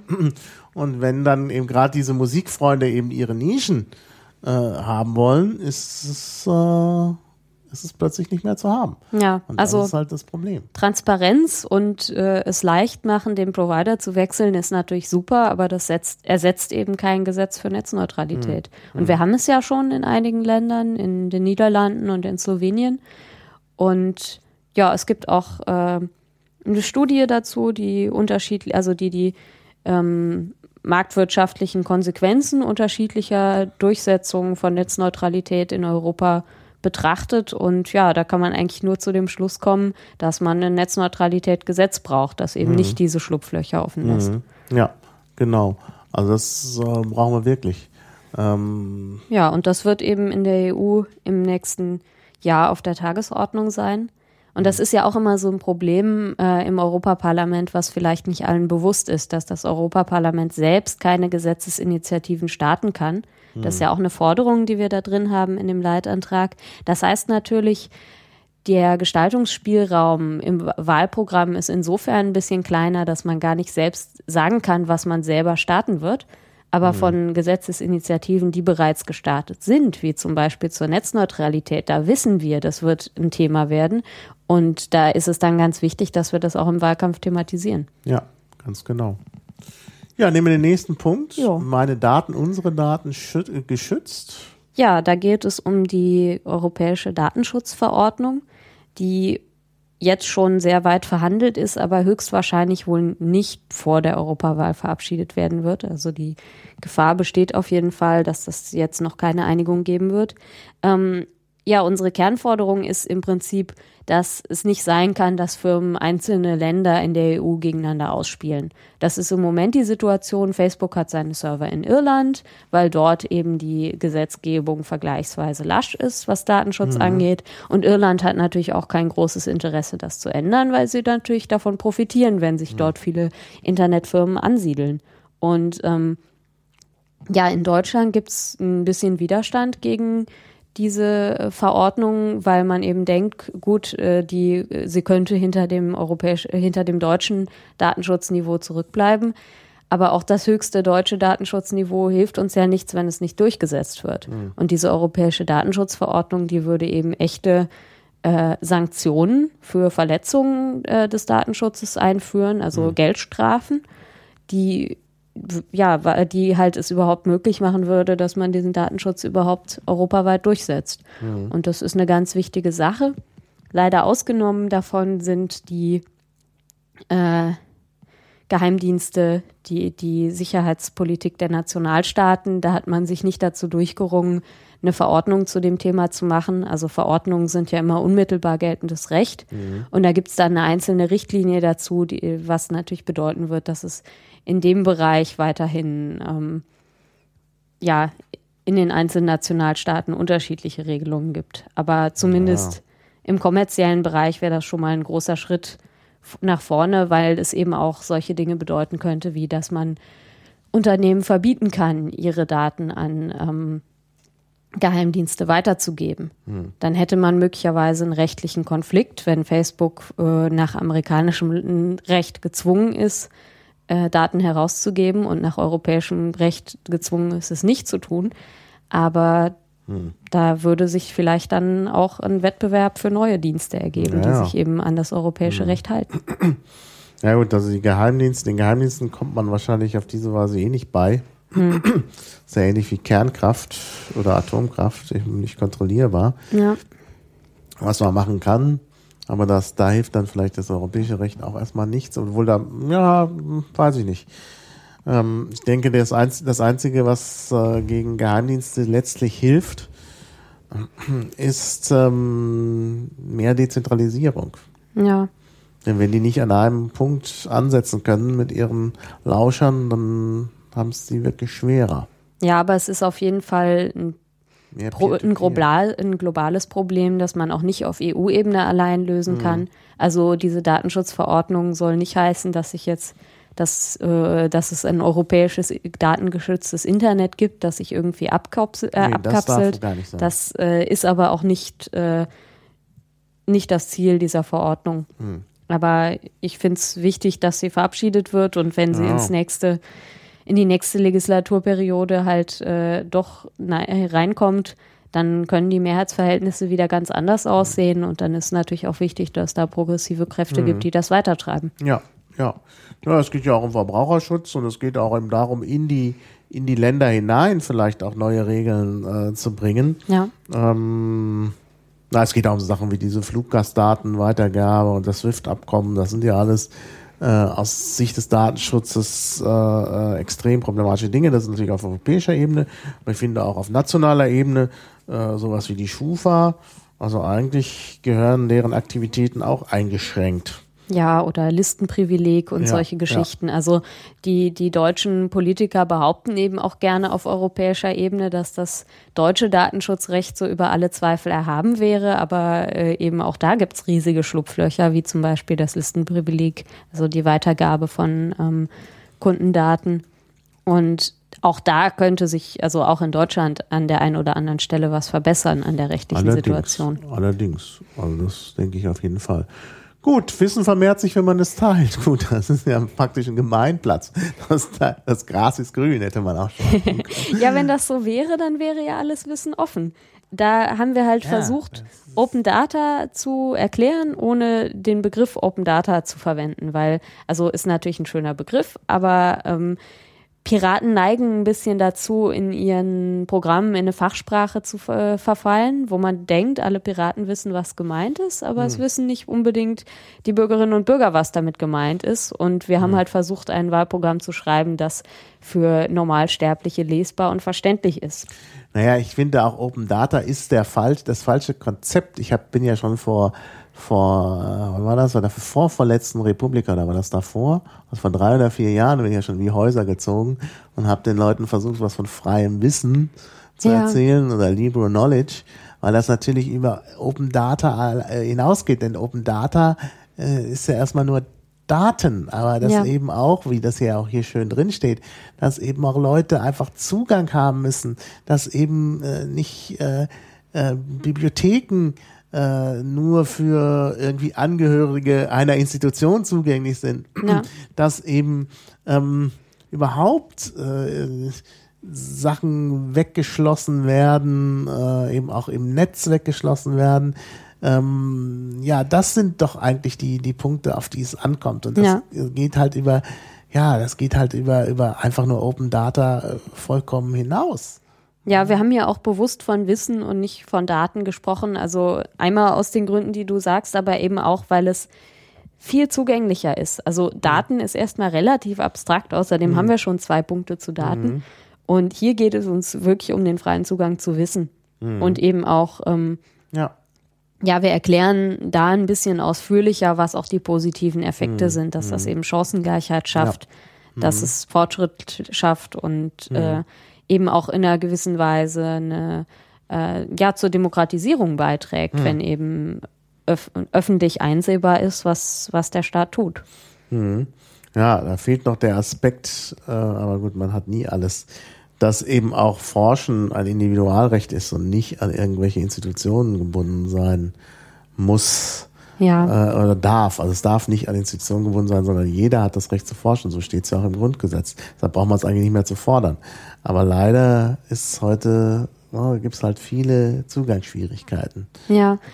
Wobei so ein knappes Programm, da ist Ja, natürlich klar. ein bisschen Mut zur Lücke angesagt. Ja, ja, klar. Aber das erfordert dann eben das Vertrauen, dass die Abgeordneten auch in der Lage ja. sind, aus den Grundwerten der. Piraten zu Also abstrahieren. äh, Aber wenn wir ehrlich sind, das hätten sie bei dem 102. Bundestagswahlprogramm auch müssen. Ja, ja, sicher. Es sind ja nie genau die Fragen, die dann letzten Endes äh, auf die Tagesordnung kommen, Ja. 100 Prozent im Wahlprogramm abgedeckt, auch wenn man 500 Mhm. Seiten schreibt. Ja. So, jetzt kommt ein echtes Parlament, Ausrufungszeichen. Ja, ist auch einer meiner Lieblingspunkte. Der ist sehr knapp. Also das ist, äh, der ist so knapp, dass ich ihn gerade vorlesen kann. Wir wollen ein Parlament für die Europäische Union, das demokratische Entscheidungen ohne die Merkels und Camerons dieser Welt treffen kann. Dazu muss das Europaparlament endlich selbstständig Gesetze einbringen dürfen und über Finanzen und Steuern entscheiden. Das heißt, ja, wir haben ein großes Demokratiedefizit in der EU im Moment. Wir haben Ja. ein Parlament, das eben keine Gesetze einbringen kann, was eigentlich ein Unding ist. Das ist eigentlich das Definitorische beim Parlament. ja, also Haushalt und Gesetze. Das ist, das ist sehr das absurd. beides nicht. Und letzten Endes die, die Kommission, die ja eigentlich eher sowas wie eine Verwaltung, also so eine Mischung aus Verwaltung und Exekutivorgan Mhm. sein soll, sind die mit dem alleinigen Initiativrecht. Das ist absurd. Und natürlich ähm, führt das auch ganz stark dazu, dass die Menschen an Europawahlen weniger Interesse haben, weil normalerweise funktioniert ja. Öffentlichkeit über Politik so, dass man bestimmte Gesetzesentwürfe mit bestimmten Personen identifiziert oder zumindest mit bestimmten genau. Parteien, die die einbringen. Mhm. Und das ist halt im Europaparlament überhaupt nicht so, denn alle Gesetzesentwürfe kommen von der Kommission, einem überparteilichen Organ. Mhm. Und die einzelnen Parteien und Abgeordneten können daran dann nur Änderungsvorschläge vornehmen. Und das macht es unmöglich, europäischen Parteien sich politisch zu profilieren und zu sagen, mhm. das ist, wofür wir stehen, weil mhm. man eben überhaupt keine Akzente setzen kann. Ja. Ja. Und da muss man sich auch nicht wundern, wenn die Wahlbeteiligung bei 40 Prozent liegt. Mhm. Ja, ganz genau. Ja, und äh, ja. es gab auch ein bisschen Diskussionen darüber, ob es okay ist, dass wir hier Merkel als äh, Übeltäterin so explizit erwähnen. Ah, der, diese Formulierung ist an der Stelle ein bisschen populistisch, ähm, aber, aber. Ich finde es aber wichtig, das an der Stelle zu benennen, weil eben gerade Merkel und Cameron im Moment auch die großen Bremser bei dieser Demokratisierung sind. Mhm. Also es gibt ja zum Beispiel nach dem Vertrag von Lissabon ähm, die Anforderung, dass sich äh, der Rat bei der Nominierung des Kommissionspräsidenten oder der Präsidentin am Ergebnis der Europawahl orientieren muss. Hm. Das interpretieren die meisten so, dass der oder die, also der Spitzenkandidat oder die Spitzenkandidatin der größten europäischen Partei nominiert wird. Hm. Und jetzt stellt sich Merkel hin und sagt, nö, machen wir nicht. Das muss ausgehandelt werden zwischen den Staaten. Und äh, das, also ich halte das für unverantwortlich, mhm. weil es eben die Politikverdrossenheit fördert. Äh, eine große Chance, wie man die Europawahl hätte aufwerten können, einfach wegwischt, weil äh, sie nicht bereit ist, ihre nationale Deutungsmacht über mhm. die Leitung der Kommission abzugeben. Genau, ja, ja. Deshalb ist das der zweite Teil halt wirklich sehr, sehr schwierig. Also Europaparlament selbstständig Gesetze einbringen dürfen, naja, das kriegt man vielleicht noch irgendwie hin. Da wird dann irgend so ein Veto wahrscheinlich eingebaut werden. Aber über Finanzen und Steuern entscheiden. Hm, also zu dem Veto, ähm, meine persönliche Idee wäre, dass man eine Art, also dass der Rat, wie er, wie er jetzt existiert aus den einzelnen Ländern, ähm, umgebaut wird zu so einer Art zweiten Kammer, wie wir sie hm. auch äh, mit dem Bundesrat haben. Aber der Bundesrat hat eben auch nur bei den Gesetzen die Möglichkeit, ein Gesetz wirklich aufzuhalten, bei denen es die Belange der Länder wirklich betrifft. Und ich denke, das sollte auf europäischer Ebene auch so sein. Und in anderen Fällen halt vielleicht ein aufschiebendes Votum oder so. Aber eben letzten Endes sollte bei europäischen Belangen das Europaparlament entscheiden können. Ja. Ja, und gut, zu den Finanzen und Steuern, das ist halt eine ziemlich radikale Forderung. Hm. Ähm, Finde ich aber gut, dass wir das drin haben. Das ist unwahrscheinlich, dass man das ähm, in den nächsten Jahren umsetzen kann. Und es ist vor allen Dingen, wenn man ehrlich ist, auch nichts, was das Europaparlament entscheiden kann, weil es kann mhm. sich ja nicht selbst neue Kompetenzen geben. Ich finde es aber trotzdem wichtig, dass wir auch in einem Europaparlament sagen, wo die Reise hingehen soll. Mhm. Und das ist äh, eine Reise in Richtung einer stärkeren europäischen Integration und ähm, Dazu ist natürlich eine gemeinsame Wirtschafts- und Finanzpolitik notwendig, weil ja. im Moment haben wir diese, dieses komische Ungleichgewicht, dass ja. wir eine gemeinsame Währung und einen gemeinsamen Wirtschaftsraum haben, aber nicht die politischen Institutionen, die in der Lage sind, das wirklich demokratisch zu legitimieren. Und ich bin da voll auf deiner Seite, ja. nur sehe ich, dass das wahrscheinlich schwer zu vermitteln ist. Ähm, weil wenn das ein, ein Wähler liest, sagt er doch sofort, Moment mal, Finanzen und Steuern. Jetzt noch mehr Steuern. Das klingt so ein bisschen so, als kämen da jetzt noch die EU-Steuern dazu. Naja, also äh, über Steuern entscheiden kann ja sowohl äh, ja, ja. erhöhen als auch senken heißen. Ja, Aber ganz ehrlich ist auch äh, das Budget der EU relativ lachhaft niedrig. Also ich mhm. habe jetzt die genaue Zahl nicht, aber das ist auf den einzelnen Menschen umgerechnet nicht besonders viel und es kommt extrem viel bei raus. Mhm. Also ähm, ich finde, da müssen wir aber auch so mutig sein und sagen, okay, vielleicht also ist für Leute, die der EU grundsätzlich weniger äh, Entscheidungsmöglichkeiten zugestehen wollen, vielleicht ist für die die Piratenpartei auch einfach nicht die richtige Partei. Ja, klar. Ja, ja. Ich meine, klar, Steuern erhöhen Das jetzt ist ist, vielleicht halt- nicht was äh, ja. die Forderung, mit der wir uns hinstellen wollen. Ja, ist vielleicht an der Stelle auch ganz gut verpackt mit den Merkels und Camerons. Naja, weiß ich nicht. Aber lass uns mal weitermachen. Wissen, wer mitentscheidet?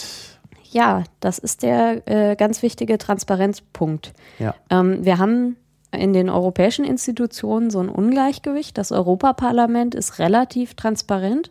Die haben ein Lobbyregister, wo man sich eintragen muss, wenn man einen Hausausweis haben will. Und dadurch machen das auch ziemlich viele. Und da muss man zumindest so ein paar grundlegende Angaben machen, ähm, äh, wie das Lobbybudget und den Jahresumsatz des Unternehmens. Und da sind wirklich alle eingetragen von Google und Facebook zu Young Pirates of Europe. Und das ist eine schöne Sache. Aber auf der anderen Seite ähm, beim Rat, wo viel mehr eigentlich politischer Einfluss äh, besteht, gibt's sowas halt nicht. Und da ist völlig undurchsichtig, wer auf politische ähm, Entscheidungen im Rat Einfluss nimmt.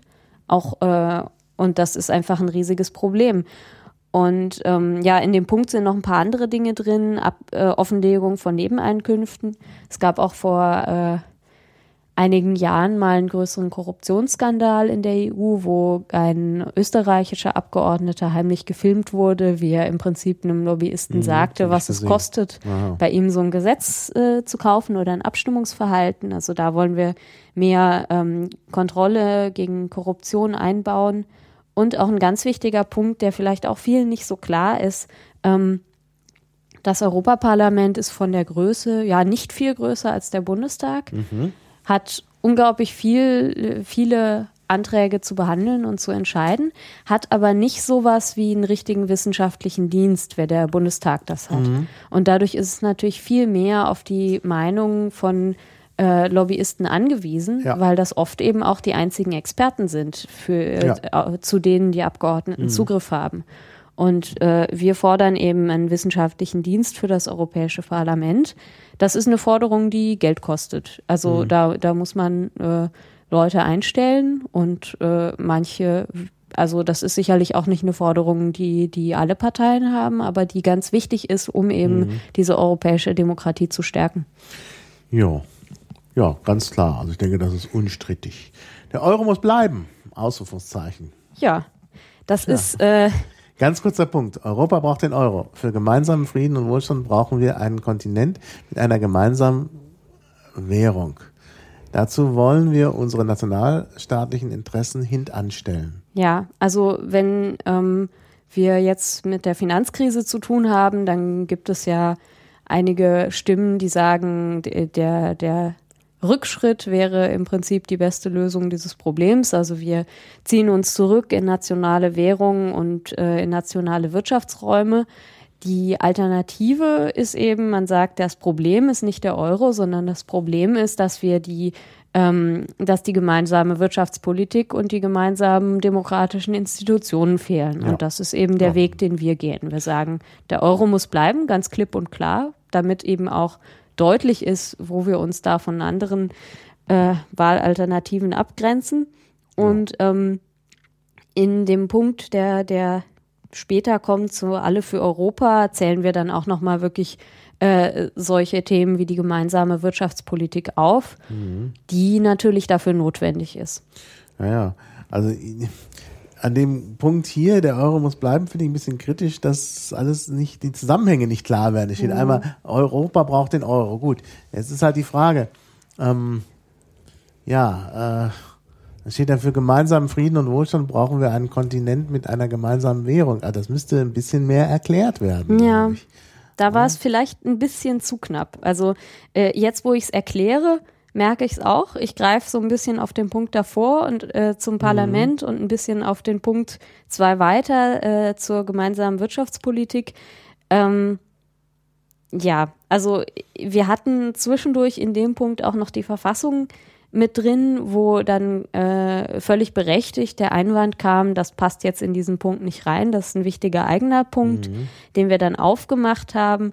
Ähm, ist vielleicht an der Stelle nicht optimal erklärt. Naja, vor allen Dingen, weil ja die, äh, weil es ja äh, Europaskeptiker gibt oder Euroskeptiker eigentlich mehr, die sagen, naja, ähm, der Euro ist ja gerade das, was den Wohlstand verhindert. ja gut. Viele. Aber also da muss ich ganz ehrlich sagen, ähm, wir haben im Währungsraum das Problem, dass äh, es ein Ungleichgewicht gibt in mhm. der in der äh, Exportkraft der einzelnen Länder und ähm, ja. da gibt es aber, glaube ich, viele Punkte, die wesentlich äh, sinnvoller sind, als äh, den Euro abzuschaffen, zumal ja das auch äh, unglaubliche Folgekosten und Probleme geben würde. Und das sind dann teilweise so einfache, äh, einfache, in Anführungszeichen, Forderungen wie eine Einführung eines flächendeckenden Mindestlohns in Deutschland. Weil ähm, in der Diskussion um die Finanzkrise gerne die einzelnen Bevölkerungen Deutschland, südeuropäischer Staaten gegeneinander ausgespielt werden und mhm. gesagt wird, die haben über ihre Verhältnisse gelebt oder äh, dergleichen. Dabei ähm, ja, hat Deutschland eben auch einen Exportüberschuss, der natürlich den anderen Ländern im Wirtschaftsraum mhm. schadet. Mhm. Und wenn man ja. in Deutschland endlich mal die Löhne erhöht, was ja lange nicht passiert ist, dann äh, ja, exportiert Deutschland weniger und dann gibt es auch ein größeres Gleichgewicht innerhalb ja, des Euroraums. Wir haben hier auch, das muss man sich ja auch vergegenwärtigen, wir haben ja, ja zum Beispiel auch äh, staatlich subventionierte Löhne. Da, wird, ja. da müssen die Firmen so wenig Löhne zahlen, dass die Leute davon nicht leben können. Ja.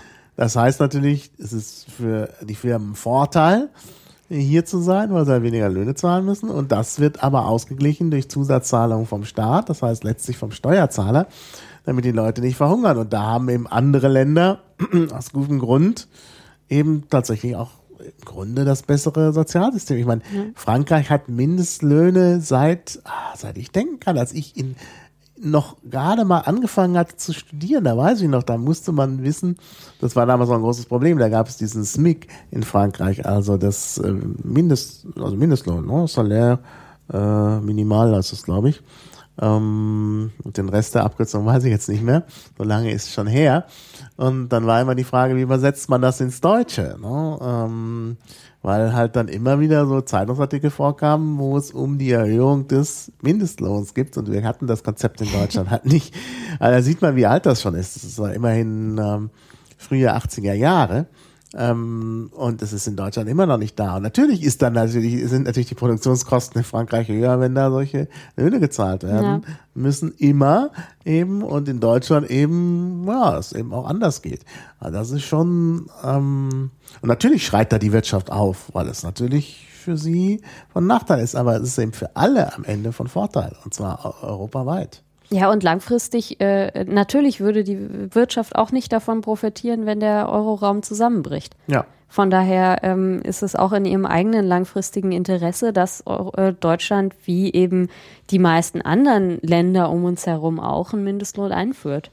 Ja, Schade, dass es nicht erwähnt ist mit dem Mindestlohn und auch ein anderer Punkt ist dann. Aber das ist halt wirklich was, was der ja. Bundestag entscheiden ja, ja, muss. Klar, also natürlich. kann man natürlich, ja, ja kann man Erklärung. Nicht, stimmt, stimmt. Das, das kann da nicht rein, weil halt, wo man natürlich im Grunde äh, also auch europaweit braucht, aber die anderen Staaten sind da eigentlich meistens weiter.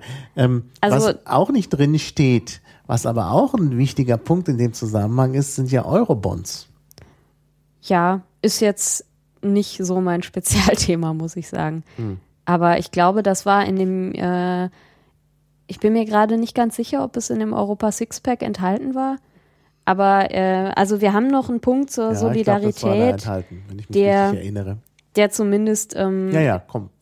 in die Richtung können wir, geht. Können wir gleich ja. darauf eingehen. Aber um das noch kurz zu erklären, also da geht es eben darum, dass eben äh, die ähm, sozusagen vereinfacht gesprochen die reicheren Staaten eben auch ähm, äh, sozusagen Schulden der äh, ärmeren Staaten übernehmen, was natürlich immer nicht in, in Deutschland immer nicht so gut ankommt. Ja, aber also die Bürgschaften übernehmen. Ja, genau. Und das ist halt aber, glaube ich, schon wichtig. Das ist halt ja. schon, also letztlich, ähm, wir haben auch in Deutschland so einen Finanzausgleich, ist ja auch umstritten, aber wer hat am Ende profitiert von äh, ähm, äh, eben Exporten, muss dann eben dafür auch ein bisschen was äh, an ja, äh, Verbindlichkeiten übernehmen. Also das ist, glaube ja. ich, schon wichtig.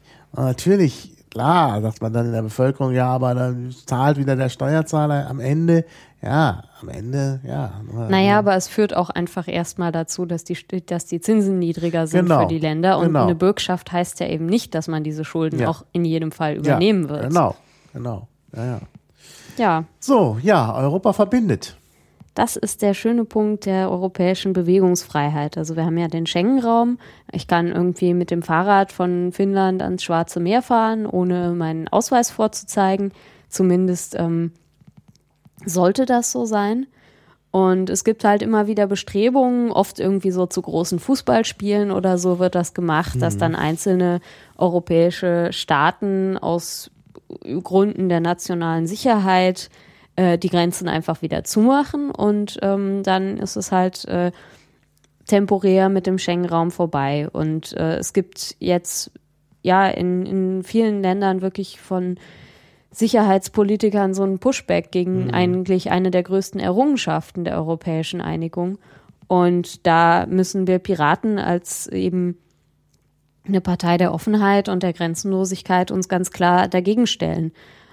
Und Ja. ähm, ja, was da auch äh, noch drin steckt, ist, ähm, dass wir eben auch die Grenzen in den Köpfen abbauen wollen. Und auf einem, ja, ab einem bestimmten Punkt, denke ich, lässt sich die europäische Integration nicht verordnen. Also da, äh, die ist ganz stark darauf angewiesen, dass die Menschen irgendwie innerhalb Europa persönliche Kontakte und Verbindungen haben. Und ähm, wir haben da äh, das Programm Erasmus erwähnt, auch alle wieder als ein konkretes Beispiel, mit dem viele gerade Studierende einfach schon mal in Berührung gekommen sind, eben es Menschen möglichst unabhängig von ihrem sozialen Stand zu ermöglichen, in andere europäische Länder zu reisen und dort äh, zu studieren oder eben zur Schule zu gehen. Äh, das halte ich für ganz elementar und deshalb mache ich auch äh, bei den Young Pirates of Europe diese Jugendaustausche zwischen den einzelnen Ländern. Ja, aber dennoch, also du sagst, äh, ähm, äh, dass das so einfach möglich ist, aber ich meine, ich kenne das Erasmus-Programm ja ganz gut und äh, das Geld, was man da bekommt, ermöglicht es letztlich nur Leuten, die auch sonst äh,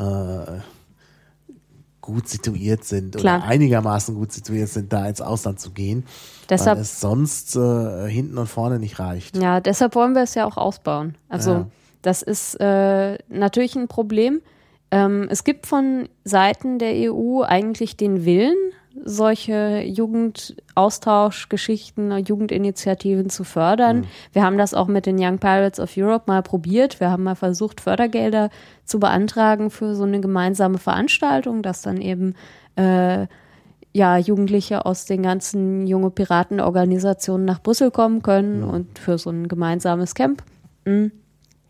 Das ist eine ganz schöne bürokratische Herausforderung einfach mal. Also da, die Gelder dafür sind im Grunde genommen da, aber ich habe das Gefühl, das scheitert ein ganzes Stück weit daran, dass die echten Jugendinitiativen, die, die, wo sich Jugendliche zusammentun und gemeinsam was machen wollen, dass denen überhaupt das, das äh, bürokratische Know-how fehlt, um diese Antragsprozesse dann auch wirklich zu durchlaufen. Also es wäre schön, wenn das einfacher wird und damit eben solche Förderprogramme auch wirklich die Menschen erreichen, die da was machen können. Weil Ja. jetzt sind es halt vor allen Dingen die Pfadfinder und die kirchlichen Jugendorganisationen, die davon profitieren. Ja. Ja. Naja gut, die sind eben auch schon international vernetzt. Klar. Das ist ja auch der Vorteil. Die haben dann aber auch fest angestelltes Personal, Ja, das sich ja. um den Papierkram kümmert. Genau. Ja, alle für Europa. Alle für Europa. Gemeinsame Lösungen für Probleme, die alle betreffen. Also ähm, da geht es um die gemeinsame europäische Verfassung, die wir ja auch schon im Europa Sixpack äh, verabschiedet haben. Ähm, ja, wir sagen Ja zu einer Verfassung, wir wollen aber, dass sie eben auch von den Bürgerinnen und Bürgern abgestimmt wird. Ähm, und was ganz wichtig ist, eben der, der Aushandlungsprozess dieser europäischen Verfassung soll äh, transparent sein und soll eben Möglichkeiten zur Mitarbeit äh, schaffen. Und dafür kann man ja auch das Internet wunderbar nutzen. Es gibt im Prinzip im Kleinen so eine Art, gab es ein Pilotprojekt dafür in Island. die unter breiter Mitwirkung der Bevölkerung übers Internet einen Verfassungsentwurf mhm. entwickelt haben. Der ist leider im Endeffekt dann an der Annahme durch das jetzt konservative Parlament gescheitert. Also auch dort gab es ja eine Zeit lang großen Umschwung, große Aufbruchstimmung, aber bei der letzten Wahl haben, hat die konservative Partei, die zum großen Teil auch für die Finanzkrise in Island äh, verantwortlich war, ist wieder an die Macht gekommen und dann mhm. ist leider dieser Verfassungsentwurf gescheitert. Aber ich denke trotzdem, dass wir da für, also an dem Prozess, den sie verwendet haben, ganz viel lernen können für ja. Europa. Ja. Ja, und äh, da ist eben auch enthalten, dass wir eben so Politikfelder wie Wirtschaftspolitik, Außenpolitik, Umweltpolitik, Sozialpolitik eben äh, in Europa anpassen wollen. Das sind, äh, da sind wir mit globalen ähm, Problemen konfrontiert. Ich glaube, gerade bei der mh, bei der Wirtschaftspolitik haben wir es schon ein bisschen erklärt. Bei der Umweltpolitik ist es noch offensichtlicher. Ähm, da müssen wir im Endeffekt zu globalen Einigungen kommen, wenn es darum geht, CO2-Ausstoß zu reduzieren und so weiter. Und ähm, das ist da unser Ziel. Aber eben wenn es diese starke Integration äh, aller, also der, der Politikfelder gibt auf europäischer Ebene, dann braucht es natürlich auch eine Verfassung und die starken demokratisch legitimierten Institutionen dafür. Mhm. Ja, hm. klar. Ja, Europa für alle. Jetzt das Umgekehrte. Ja, ähm, die EU hat sich der Überwindung von Grenzen verschrieben. An diesem Anspruch muss sie sich messen lassen. Ja. Also die EU ist ein Friedensprojekt und äh, ja, scheitert aber wirklich kläglich an ihren eigenen Ansprüchen und dem Menschenbild, das sie hochhält, weil sie eben im großen Stil vor ihren Grenzen Menschen, die nach Europa flüchten wollen, ertrinken lässt. Mhm. Mhm. Ähm, das geht so weit, dass jetzt äh, bei, dem, bei dem Unglück vor Lampedusa ähm, italienische Fischer teilweise das Unglück miterlebt haben, aber keine Menschen vor dem Ertrinken retten durften, ohne sich äh, strafbar zu machen, wenn sie sie in Italien an Land bringen. Mhm. Das ist unmenschlich. Ähm, ja. Es ist auch überhaupt nicht nötig. Äh, es ist absurd zu glauben, dass irgendwie alle Menschen nach Europa flüchten wollen.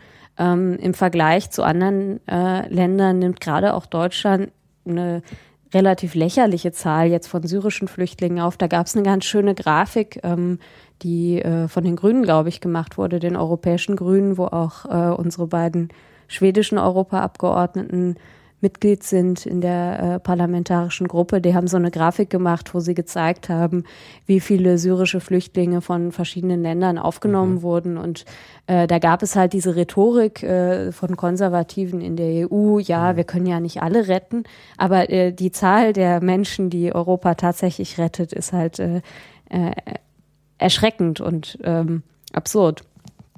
Und ja, wir wollen die Grenzschutzagentur Frontex abschaffen, die im großen Stil zu dieser Abschottungspolitik beiträgt.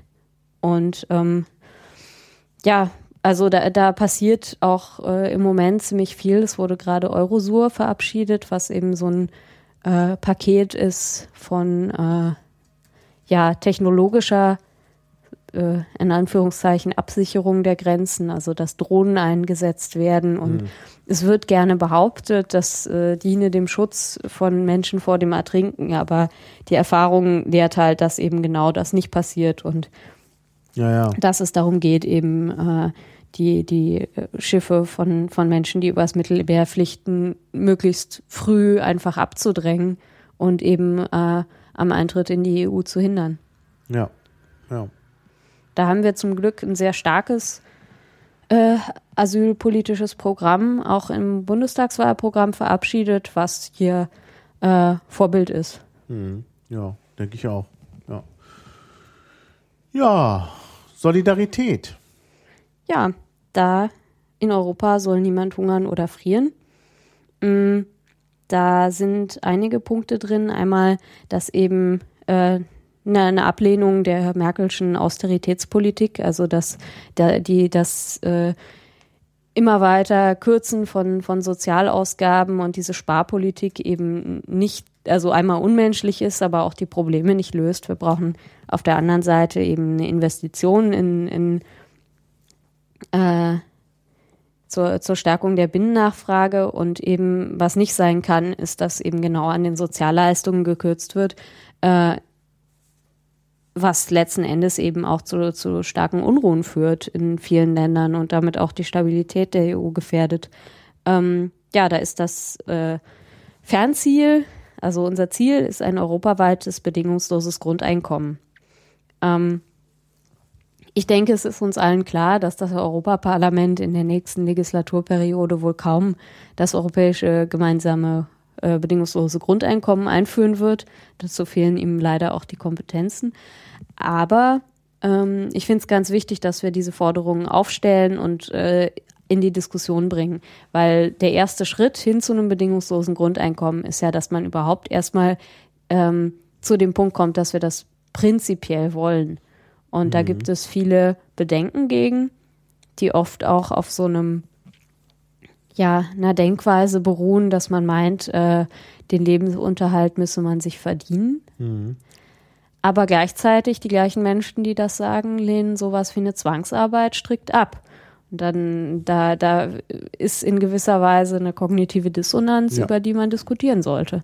Und das Allerdings. ist ein ganz wichtiges Alleinstellungsmerkmal der Piraten, dass wir diese Forderungen offensiv vertreten. Ja, nee, die Piraten sind da wirklich mh, hm, vorbildlich eben auch postmaterialistisch und mhm. das fehlt bei den anderen Parteien, die auch von ihrer Tradition her eben in irgendeiner Weise sich auch an dem Konzept der Arbeiterpartei abarbeiten. Also ja. die Sozialdemokraten allen voran, natürlich auch die Linke, aber im Grunde ja auch CDU und CSU. Da geht's halt letztlich um dieses christliche Arbeitsbild, aber eigentlich auch eins, ja. was materialistisch ist. Da ist dann die, die Argumentationslinie ein bisschen anders. Die meinen, wir müssen die Inflation ganz niedrig, niedrig halten, weil die Inflation hat zur Massenarbeitslosigkeit geführt. Aber natürlich, letzten Endes äh, ist äh, irgendwie die, die Idee, dass Arbeit ein Selbstzweck ist und hm. nicht äh, materielle Sicherheit und Teilhabe. Ähm, hm. In allen Parteien irgendwie so ein mhm. Grundgedanke, der mitschwingt. Und mhm. das sollten wir dringend in Frage stellen. Ja, jetzt erwähnt ihr aber auch die Europäische Sozialkarte. Mhm. Wobei. Die ist äh, in Deutschland äh, ja nicht ratifiziert doch, in der neuesten Version. Was? Ja. Also die wurde aktualisiert und dann nicht wieder. Deutschland und Österreich haben die ESC ratifiziert. Lass mich mal gerade schauen. Ah, die, die revidierte Version. Genau. 96, stimmt. Ja, Wurde das sind halt. Unterzeichnet, aber nicht ratifiziert. Das sind halt die Details, die dann natürlich in dem Leitantrag äh, so ein bisschen unter den Tisch fallen. Naja, die ähm, Europäische Sozialcharta ist ja auch letztlich kein äh, EU-Projekt. Das nö. ist ja Europarat. Das ist richtig, aber äh, alle EU-Staaten sind ja auch im Europarat. Richtig. Und ja. ähm, da wir solche Dinge europaweit vereinheitlichen wollen, ähm, ja. Also da geht es um solche Punkte wie Kündigungsschutz und ähm, äh, ja, Mitarbeiterrechte. Na, und, Recht auf äh, Arbeit auch. Ja. Bei Recht auf Arbeit, so schön das er ist, aber da schwingt natürlich immer so ein bisschen auch mit, dass es am Ende äh, vielleicht auch darauf ankommt, unbedingt Arbeit haben zu müssen. Das finde ich nicht. Also ich finde Recht auf Arbeit schon wichtig, aber das ist ja nicht das gleiche wie Pflicht zur Arbeit. Richtig. Und ich denke, die meisten Leute äh, wollen arbeiten und äh, ja, in gewisser Weise das bedingungslose Grundeinkommen basiert ja auch auf diesem Menschenbild von, ja, ja. von Menschen, die aus Arbeit äh, Selbstverwirklichung das ziehen. Das ist richtig, aber äh, dennoch ist sie äh, ist die Europäische Sozialkarte nichts, aus das man irgendwie die das bedingungslose Grundeinkommen Nö. herauslesen kann. Das ist richtig. Also das sind zwei unterschiedliche Punkte, die eben in diesem Punkt Solidarität äh, enthalten sind. Also das soll nicht, nicht als ein äh, gemeinsamer Argumentationsstrang gewertet werden an der Stelle. Ja. Oh. Ja. Ja, ja, genau. Also das ist das, also wie gesagt, das ist ähm, äh, natürlich kann man immer sagen, klar, äh, also das äh, auf jeden Fall soziales Europa ist ein wichtiger Aspekt. Aber ich glaube, dass die, die, die Piraten eben weit über das hinausgehen, was hier äh, in der Europäischen Union bisher diskutiert worden ist. Ja, das ist natürlich richtig, wobei halt solche, solche Punkte wie ähm, Kündigungsschutz, also den, den es zwar irgendwie gibt, aber der de facto hm. durch solche Sachen wie, wie Leiharbeit eben ausgehebelt wird, genau, viel ja. zu dem Niedriglohnsektor in Deutschland beitragen, der wiederum ein großes Problem hm. in der europäischen hm. Finanzkrise ist. Ja. Also insofern, ja, auch, ja. Ich meine, das Teilzeitbeschäftigungsgesetz in Deutschland ist eins, was, glaube ich, auf europäischer e-, Ebene überhaupt keinen Bestand haben könnte. Also das ist äh, ähm, ja also das ist schon problematisch, dass halt Leute, dass halt irgendwie solche Möglichkeiten geschaffen werden, Leute da im Grunde ja auch endlos zu befristen, beziehungsweise auch auf der anderen Seite Leute daran zu hindern, ähm, äh, irgendwie es ist, ein, das ist ganz unglücklich gelöst beim Teilzeitbeschäftigungsgesetz. Gut, das ist jetzt ein Thema für sich. Oder auch äh, in der Wissenschaft ist das ja, ja auch ein genau. Riesenproblem. Also da sieht man's. Wo ja. die Piraten aber, glaube ich, auch einen Programmpunkt zu mhm. haben in ja. Deutschland. Aber ja. gut, das ist jetzt. Ist ja ein deutsches Problem. Ja. Aber man kann natürlich einheitliche Regeln schaffen, gerade wenn man den Austausch möchte zwischen den Ländern. Ich meine, das sieht man ja jetzt auch. Wir haben ja fast nicht die Möglichkeit, ausländische äh, Wissenschaftler äh, ähm, äh, herzuholen oder Deutsche ins Ausland zu bringen, weil das mit den äh, Beschäftigungssystemen nicht passt. Ja. Und das, also auch bei Bologna war ja irgendwie das Ziel, die, die äh, Universitätslandschaft in Europa hm. zu vereinheitlichen. Aber wenn das eben genau an den Stellen nicht ja. funktioniert, dann ist das natürlich auch ja. ein europäisches Problem. Ja. Ja. Ja, europäische Energiewende. Ja, da haben wir etwas flapsig formuliert, alles was brennt, muss weg. Ähm, passt aber auch. Ja, also natürlich kann man dann wieder irgendwelche Einzelfälle finden, dass es vielleicht unter Umständen in Ordnung ist, wenn der Bauer dann in seinem Kleinkraftwerk den Kuhmist verbrennt. Äh, ich glaube, das Wichtigere ist, dass man eben von, von äh, fossilen Energieträgern wegkommt. Ja. Aber genau diese, diese Art der Sprache wollten wir halt vermeiden. Mhm. Wir wollen, dass es klar verständlich ist und klar verständlich ist, dass wir weg wollen von ähm, Kernkraft, weg von Kohle, Gas und Öl hin zu unerschöpflichen Energiequellen. Und das äh, ähm, eben die, also die europäische Komponente an der Stelle eben ist, dass wir einen gemeinsamen äh, europäischen Verbund von Energieerzeugern haben wollen. Also eben eine dezentrale Struktur, wo die Aufgabe der EU ist, eben die, den Netzausbau so voranzutreiben, dass äh, es eben auch eine gesicherte Stromversorgung gibt. Hm. Aber ähm, ja, viele kleine äh, Kraftwerke mit erneuerbaren Energien wäre dann eigentlich das Ziel. Ja, ja. Nee, das ist auch ganz wichtig. Auch Dezentralität ist wirklich da ganz, ganz also zentral als Gedanke. Ja, ist ja auch ein Aspekt ja. der Offenheit wieder, dass ja. man eben äh, die Vernetzung fördert und dadurch eben mhm. äh, sich absichert. Ja, genau. Ja, der letzte Punkt, gemeinsam nach den Sternen greifen, das passt auch gut zum Schluss, weil das wirklich so ein bisschen Science Fiction auch ist. Ja. Ähm, es gab einen ganz tollen Blogpost von Tante über die traurige, äh, den traurigen Stand der Science Fiction zurzeit, dass das ja mhm. nur noch Actionfilme im Weltraum wären. Und eigentlich war ja mal die Aufgabe von Science Fiction, ja, Utopien oder auch Dystopien zu denken, wie der technologische Fortschritt unsere Gesellschaft verändert. Und mhm. wir sind in einer Zeit des rasanten technologischen Fortschritts mhm. und wir lassen uns von dem lieber treiben, als uns, äh, als ihn politisch zu gestalten. Und mhm. ich denke, wenn das jemand besser machen kann, dann sind das die Piraten. Mhm. Das ist auch was, was Amelia Andersdotter im Europaparlament ähm, ganz stark versucht eben zu sagen, Technik ist nicht neutral. Wir müssen uns darüber Gedanken machen, welche sozialen Veränderungen wir wollen und wie hm. Technologie uns dabei helfen kann, die zu erreichen.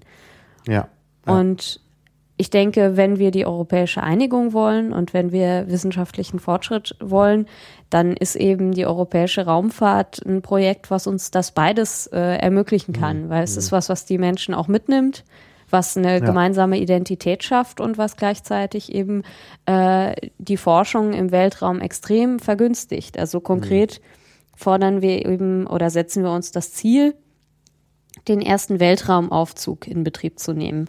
Das muss ich wahrscheinlich kurz erklären. Ja, erklär mal. Ja, also der Weltraumaufzug, das Prinzip ist, man hat ähm, ein Seil, das äh, in der Erde verankert ist und eben in den Weltraum hinausreicht äh, und eben so lang ist, dass es äh, im Endeffekt von der äh, Zentrifugalkraft der Erde nach außen gezogen wird durch die Erdumdrehung, gleichzeitig aber eben durch die Verankerung in der Erde und die Gravitationskraft eben gehalten wird und dadurch unter Spannung steht. Mhm. Und an diesem Seil kann man dann eben wie bei einem Aufzug einfach durch Elektrizität Dinge hoch und runter fahren. Mhm. Im Moment ähm, haben wir stattdessen die Rakete. Das heißt, man verwendet Treibstoff, um ähm, Dinge ins All zu schießen.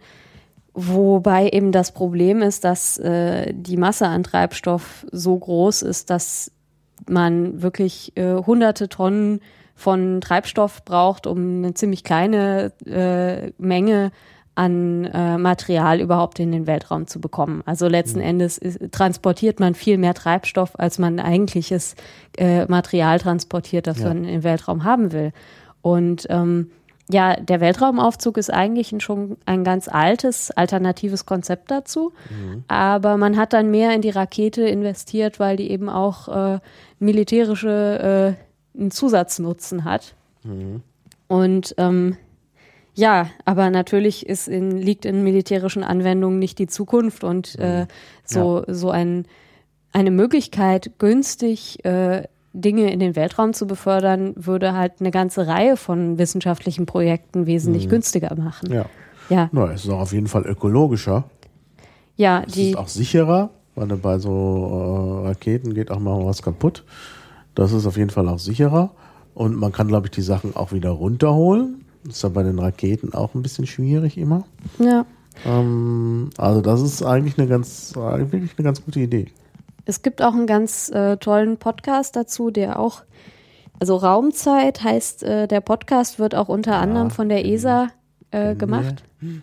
Äh, den kann man ja vielleicht auch verlinken. Der mh, mm, ja, erklärt so ein bisschen den Stand der Forschung zu dem Thema. Darin kommt auch der schöne Satz vor, der Weltraumaufzug wird Realität zehn Jahre nachdem alle aufgehört haben zu lachen.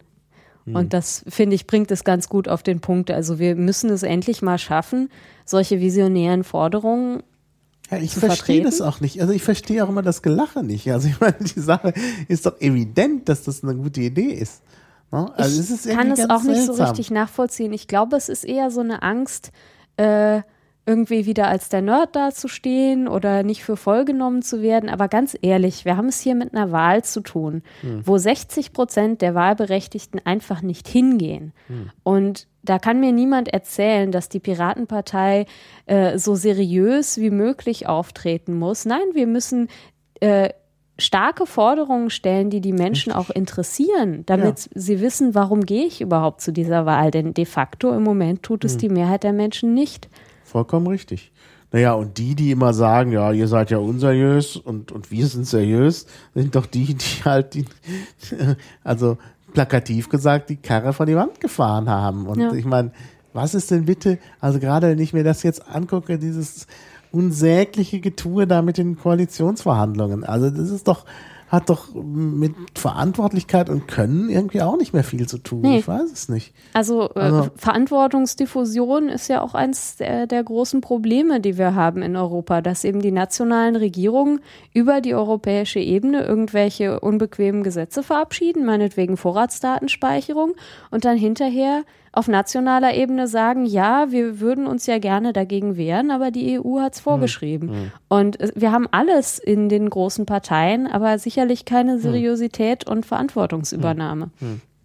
Ganz toll finde ich da ja immer Jon Gnar, den äh, Bürgermeister von Reykjavik, von der besten Partei, der mhm. ja als Comedian angetreten ist, aber jetzt äh, wohl der beliebteste Politiker in Island ist, weil er auch einfach solide Politik macht mhm. und seriöse Politik. Aber er geht halt trotzdem mit Jedi-Kostüm zur Arbeit, weil er sagt, dass auch diese, diese äh, dieser Anstrich von Seriosität, den sich ja. die Politik gibt durch Anzüge und äh, der, das, den ganzen ja, ja. Habitus, dazu beiträgt, dass man sich selbst hm. für zu wichtig nimmt und hm. zu sehr von der Bevölkerung hm. entfernt. Ja. Und das finde ich einen ganz tollen Ansatz. Und ich glaube, es hat auch was Lächerliches. Also ich war mehrfach in der Bezirksverordnetenversammlung. Das ist in Berlin eben auf Bezirksebene, also so, sozusagen das kommunale Parlament, allerdings ohne Haushaltsvollmacht. Das ist auch irgendwie entmachtet. Aber wie auch immer.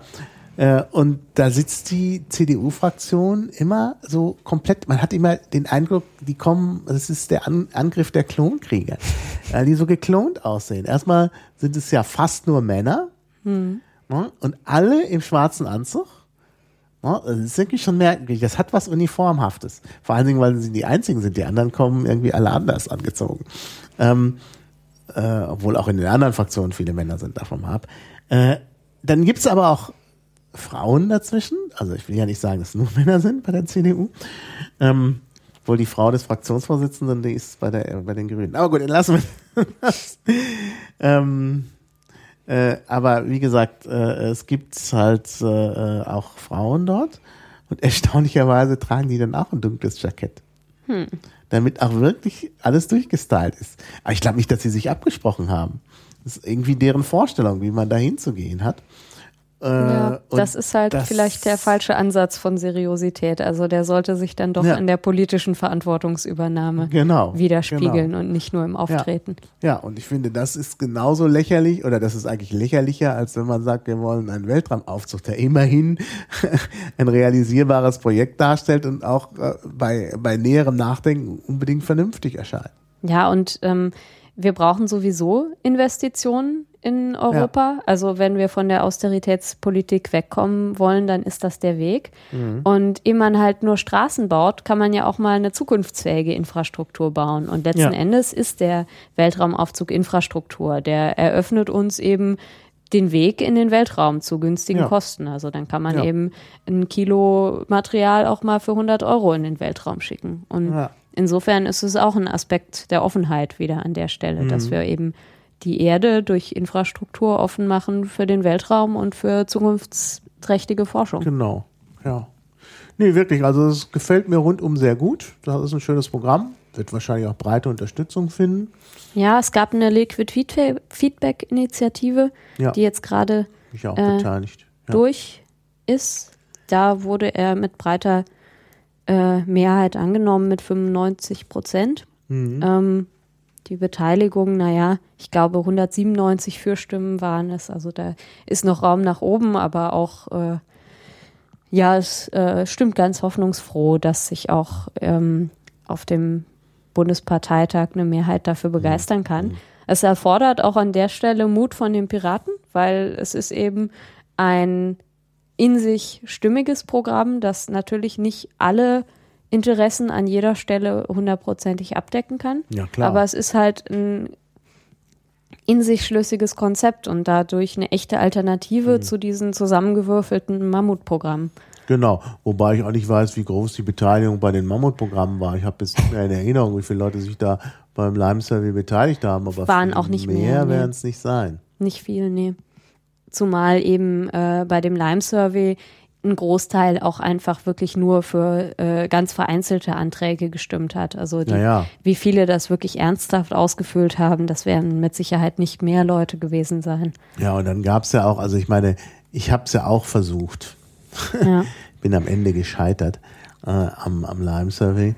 Äh, aber ich habe es auch versucht, äh, mit Hilfe der ähm, Arbeit, die sich andere gemacht haben, also zum Beispiel aus Berlin.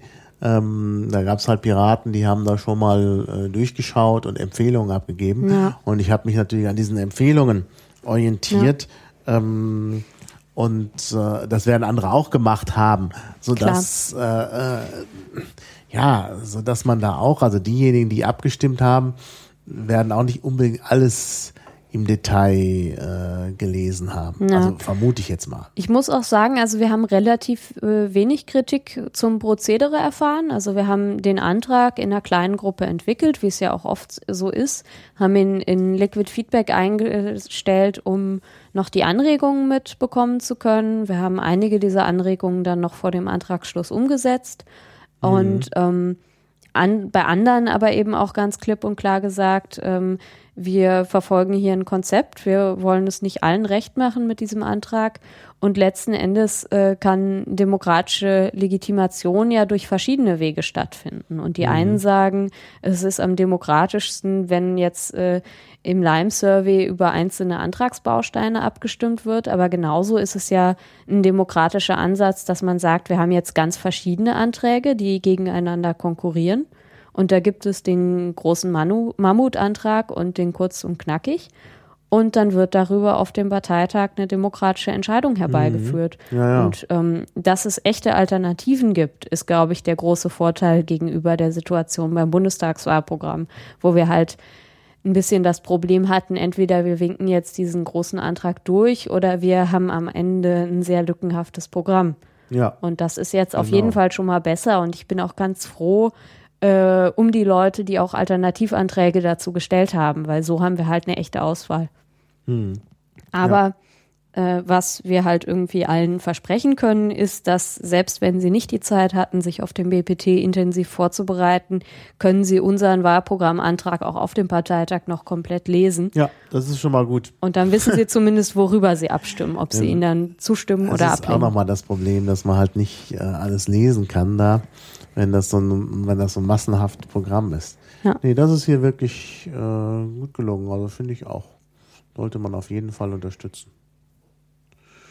Ja, da sind wir eigentlich durch. Ja, Dann freue ich mich auf den Parteitag in Bremen, weil ich jetzt auch da so ein bisschen Perspektive sehe. Ich muss ganz ehrlich sagen, ich war vorher ganz schön frustriert da mit diesem Wahlprogramm, Mammut-Wahlprogramm, wo ich mich nicht richtig beteiligen konnte, aufgrund der bereits geschilderten Umstände, will ich jetzt nicht nochmal aufwärmen. Und dann habe ich so gedacht, ah, da hatte ich mir natürlich auch schon, da hatte ich schon ein Hotel und so, habe ich gedacht, ach, nach Bremen muss das sein, da Ende November und dann so dieses, dieses, wo ich eigentlich keine richtige Lust hatte. Also ich sah irgendwie kein Licht am Horizont und da muss ich wirklich sagen, hier äh, dieses, äh, dieses kurz und knackige. In der ersten Version fand ich es auch ein bisschen schwierig, aber hat sich super entwickelt und das ist eigentlich das. Das freut mich doch zu hören. Also dann hat es auf jeden Fall auch schon mal was für die innerparteiliche Demokratie getan, wenn mehr Ja. Leute zum Parteitag fahren. Naja, ich wäre jetzt sowieso gefahren, aber ich Ja. wäre halt mit einer anderen Stimmung gefahren, weil ich nicht gewusst hätte, was ich jetzt machen soll. Mhm. Ne, weißt du, du willst ja auch nicht das Programm verhindern und willst auch nicht die Arbeit, die sich ja wirklich Leute gemacht haben, die, die ich auch schätze, da mit dem gemeinsamen Wahlprogramm, ähm, willst du ja auch nicht äh, völlig verdammen und so und aber ähm, passte mir eben alles so nicht und jetzt habe ich halt wie gesagt, dann hatte ich halt diese Sache, wo ich dann gesagt habe, da mache ich dann auch nochmal einen Vorstoß äh, für das Manifest, dass man nur das nimmt. Ja, und dann kamt ihr und dann habe ich gedacht, gut, brauche ich nicht mehr zu machen. Jetzt gibt's hier auch was. Obwohl Ja. ich nach wie vor das Manifest auch für wichtig halte, um eben sagen zu können, wir haben hier was Ja. Also ich bin auch dafür, dass man beides verabschiedet, sowohl den WP 015 als auch den sonstigen Antrag zum gemeinsamen europäischen Wahlprogramm, der eben ähm, zu großen Teilen die Inhalte des Manifests enthält, weil ähm, der darf ruhig ein bisschen ausführlicher sein, der äh, geht vor allen Dingen auf die Kernthemen halt ausführlicher ein, weil es da eben wirklich für eine um eine Arbeitsgrundlage für die äh, gemeinsame Arbeit der Piraten im Europaparlament gehen wird. Und ähm, ich glaube, es ist im Interesse aller Piraten, dass wenn jetzt äh, äh, Piraten aus unterschiedlichen Ländern gewählt werden, dass die sich absprechen und zusammenarbeiten. Und dann ist es wahrscheinlich gar nicht so hilfreich, wenn jedes Land ein einzelnes, sehr detailliertes Programm verabschiedet, das sich dann womöglich widerspricht, wo dann am Ende ähm, die Zusammenarbeit der Piraten im Europaparlament auch gefährdet wird. Und ich halte es für extrem wichtig, dass wir dort an einem Strang ziehen, uns der gleichen Fraktion anschließen. Äh, toll wäre natürlich, wenn wir eine Piraten, eine eigene Piratenfraktion im Europaparlament gründen könnten. Aber das ist äh, extrem schwierig, weil man dort ähm, Abgeordnete aus acht verschiedenen Ländern haben muss, was halt für die Piraten doch noch äh, in recht weiter Ferne liegt, glaube ich. Ja, ja. Ah, wir können das nachtragen. Ich kann das auch nochmal verlinken. Ähm, also, wenn ich das richtig sehe, ich habe jetzt hier eine Seite im Wiki, da steht, äh, Ähm, Das ist einer Äh, dieser. X-Anträge. äh, ja, 107 Leute, das kann ich aber nicht verlinken, weil es da eigentlich um was anderes geht. Ähm, naja. Äh, Also gerüchteweise 100, ja, ich kann schon verlinken, das ist dann verwirrend. Äh, äh, 107 Leute haben geantwortet beim Europawahlprogramm. Also weniger als im Liquid. Gut, beim Liquid müssen wir jetzt noch Delegationen herausrechnen. Aber das ist auch, das ist, das ist wieder Ansatz Street Dog, dass man sagt, die, die delegieren, haben nichts gemacht. Ich habe ja hier bewusst delegiert, ich habe auch meine Delegation nochmal umgestellt, ähm, weil ich halt nicht wollte, dass letztlich einer der Antragsteller selber meine Delegation hat. Das ist halt immer, immer ungeschickt. Ähm, also, also ich habe mich da schon bewusst per Delegation beteiligt. Deshalb finde ich es dann nicht gut, wenn man da meine Stimme rausrechnet. Ja, also das ist auch, glaube ich, keine faire Art, die Liquid Feedback-Ergebnisse zu interpretieren. Also wenn man wirklich nachschaut, ob äh, also wie ein wie großer Teil überhaupt Themendelegationen daran sind, also zumindest bei denen kann man sich doch sehr sicher sein, dass sich die Leute Gedanken drüber gemacht haben.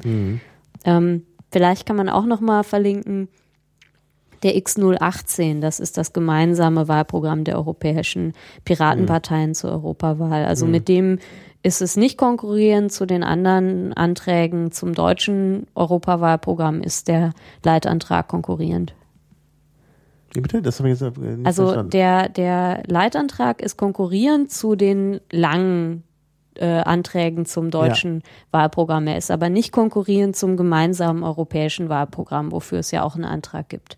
Weil Mhm. dann sagen wir eben, das ist quasi der deutsche Zusatz, der nochmal Schwerpunkte genau. setzt. Das ist ja die auf- richtige, der genau. richtige Ansatz. Genau, ja, ja, das war mir schon klar. Aber wir wollen eben nicht, dass unsere 13 Punkte zerstückelt neben dreiseitigen Abhandlungen über ähm, Straßenhunde in Rumänien stehen, weil Mhm. da wäre auch die Gewichtung falsch.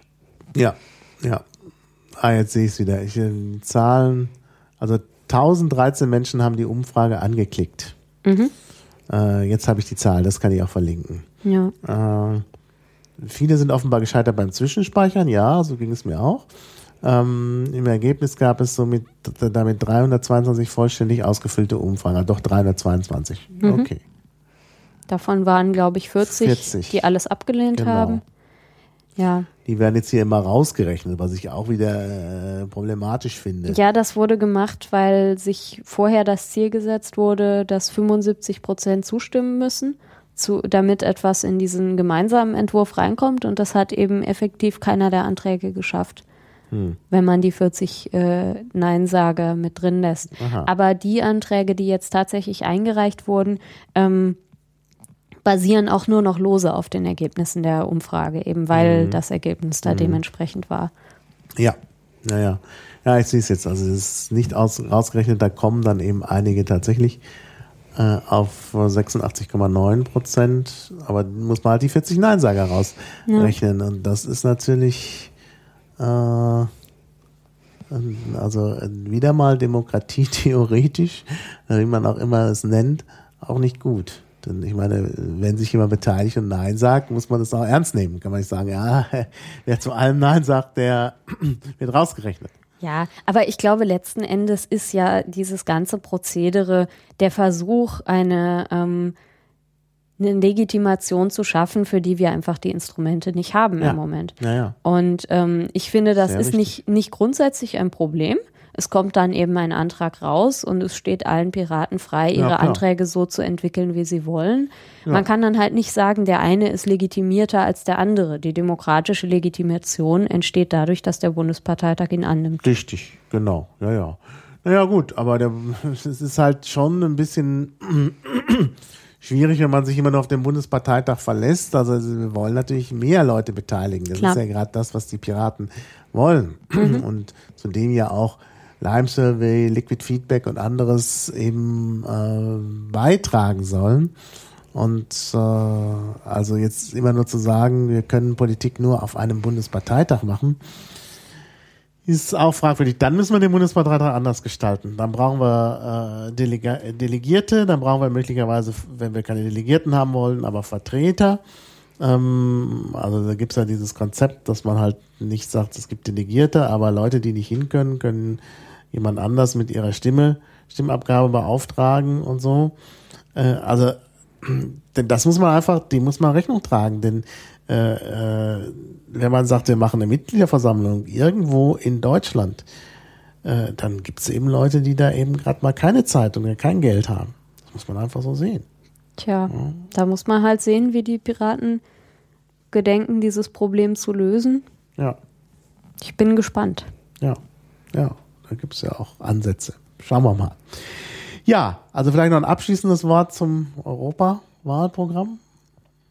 Ja, ich freue mich auf den Wahlkampf. Ich glaube, das ist eine ganz, ganz wichtige Wahl äh, für die Piraten. Eben dadurch, dass wirklich unsere ureigensten Kernthemen da auf der Agenda stehen. Netzneutralität, Urheberrechtsreform, Datenschutzreform. Und das ist was, wo wir als eine transnationale Bewegung als eine Bewegung, die wirklich Offenheit und Transparenz hochhält, genau die Werte glaubhaft vermitteln können, die die europäische Einigung im Moment braucht. Und ja. ich hoffe, dass es viele Leute gibt, die sich dafür begeistern werden, bei diesem Wahlkampf mitmachen. Ähm, natürlich auch nicht die Kommunalwahlkämpfe vergessen, die gleichzeitig stattfinden. Auch die sind ja. für uns wichtig.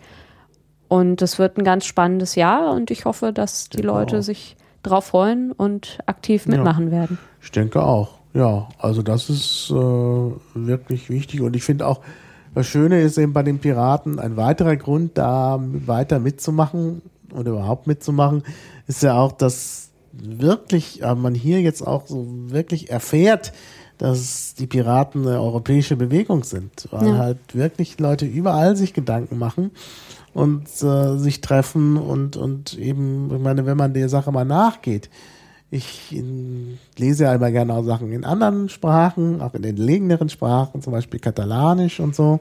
Da tut sich auch eine ganze Menge und das finde ich einfach sehr schön, dass halt überall in Europa da Leute wuseln und äh, irgendwie so eine gemeinsame Idee voranbringen wollen. Und in dieser gemeinsamen Idee sind eben genau diese Punkte Transparenz, ähm, Netzneutralität. Äh, da gibt's halt wirklich, also gerade diese Punkte, die ja auch in dem Kurz und Knackig hier äh, eine Rolle spielen, da, die sind da auch konsensfähig. Deshalb finde ich es ja auch so gut, dass man dieses Manifest hat, wo man dann eben sehen kann, ja, es gibt, äh, es gibt hier äh, eine über Einzelland, äh, wie kann man sagen, über einzelstaatliche, über einzelstaatliche, über einzelstaatlichen Konsens bei den Piraten. Und ich weiß nicht, ob das bei den anderen Parteien überhaupt möglich ist. Ja, also ich glaube, teilweise ähm, gibt es diese gemeinsamen Programme, aber ähm, im Moment ähm, scheinen die anderen Parteien sich eher auf das Profilieren von gemeinsamen Personen zu fokussieren und dann halt eben Spitzenkandidaten aufstellen. Das kann man machen, aber da muss man ganz ehrlich sein, dass letzten Endes die institutionellen Möglichkeiten dafür fehlen. Weil, also ich fände es ganz toll, wenn wir eine gemeinsame europäische Liste der Piraten aufstellen würden. Aber mhm. effektiv geht es nicht. Man kann für diese Liste dann nicht abstimmen. Ich mhm. würde total gerne als, ähm, als äh, äh, deutsche Staatsbürgerin für Amelia Andersdotter fürs Europaparlament stimmen, weil ich mhm. denke, dass sie eine der talentiertesten Politikerinnen ist, die wir haben in der Piratenbewegung oder überhaupt. Und es geht nun mal nicht, weil sie eben in Schweden antritt. Mhm. Und solange das der Fall ist, kann man natürlich sagen, ja, wir haben Spitzenkandidaten und wir wollen die für die Kommissionspräsidentschaft nominieren. Aber ähm, ich glaube, wir dürfen auch so realistisch sein, dass die Piraten nicht die nächste Kommissionspräsidentin stellen werden. Und dann müssen wir uns eben politisch dafür einsetzen, dass mhm. es gemeinsame europäische Listen in Zukunft geben wird. Ja, naja gut, man könnte zwischenzeitlich so einen Hack machen, wie das ja auch schon mal bei den Grünen gemacht wurde, dass ein äh, Franzose auf ja. der deutschen und ein Deutscher auf der französischen Liste ist und so. Können wir auch. Also das meine, könnte wir man das machen. zum Beispiel machen für äh, Leute oder für Staaten, wo es ein großes Interesse an Europa gibt, wo aber nur wenige Abgeordnete entsandt werden, zum Beispiel Luxemburg. Luxemburg ja. Ja, könnte man sagen, hier ein Luxemburger kommt auf die deutsche Liste hm. und damit sind wir dann gleich schon irgendwie viel internationaler. Das wäre eine tolle Sache. Es ist halt das Problem, dass man sich für ein Land entscheiden muss. Und mhm. Amelia hat jetzt nun mal in Schweden kandidiert, ist dort auf Listenplatz zwei. Das heißt, äh, wenn sie wieder die sieben Prozent bekommen, die sie beim letzten Mal hätten, dann wäre sie wieder drin. Sie kann aber eben nicht parallel auch in Deutschland kandidieren. Mhm. Das ist dann wiederum verboten. Aber klar, wenn jemand aus Luxemburg ähm, gerne in Deutschland kandidieren möchte und dafür nicht in Luxemburg, ist das möglich. Ja. Und fände ich auch nicht schlecht. Ja, ich finde ich auch gut. Also ich will jetzt nicht deine Chancen da schmälern. Um ne? Gottes Willen. Aber also ein letzten schlechtes Endes. Gewissen, wenn ich dir jetzt sage, komm, lass uns einen Luxemburger aufstellen. Ne? Nee, je besser unsere Liste ist, desto besser unser Ergebnis ja, und ja, desto klar. mehr Piraten kommen rein. Also Wer ist denn in Schweden auf Platz 1? Christian Engström wieder. Ach, wieder? Ja. Ah ja.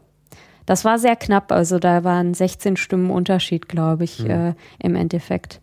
Hm. Ja, vielleicht habe ich ja was übersehen. Ich habe mich jetzt nicht so intensiv damit beschäftigt, aber auf mich hat irgendwie Amelia so den wahrnehmbareren Vertreter äh, ausgemacht. Da hast du nichts übersehen. Aha, ja, deshalb. Ähm, also, dann müsste man sie ja eigentlich. Aber gut, wenn die Schweden das anders sehen.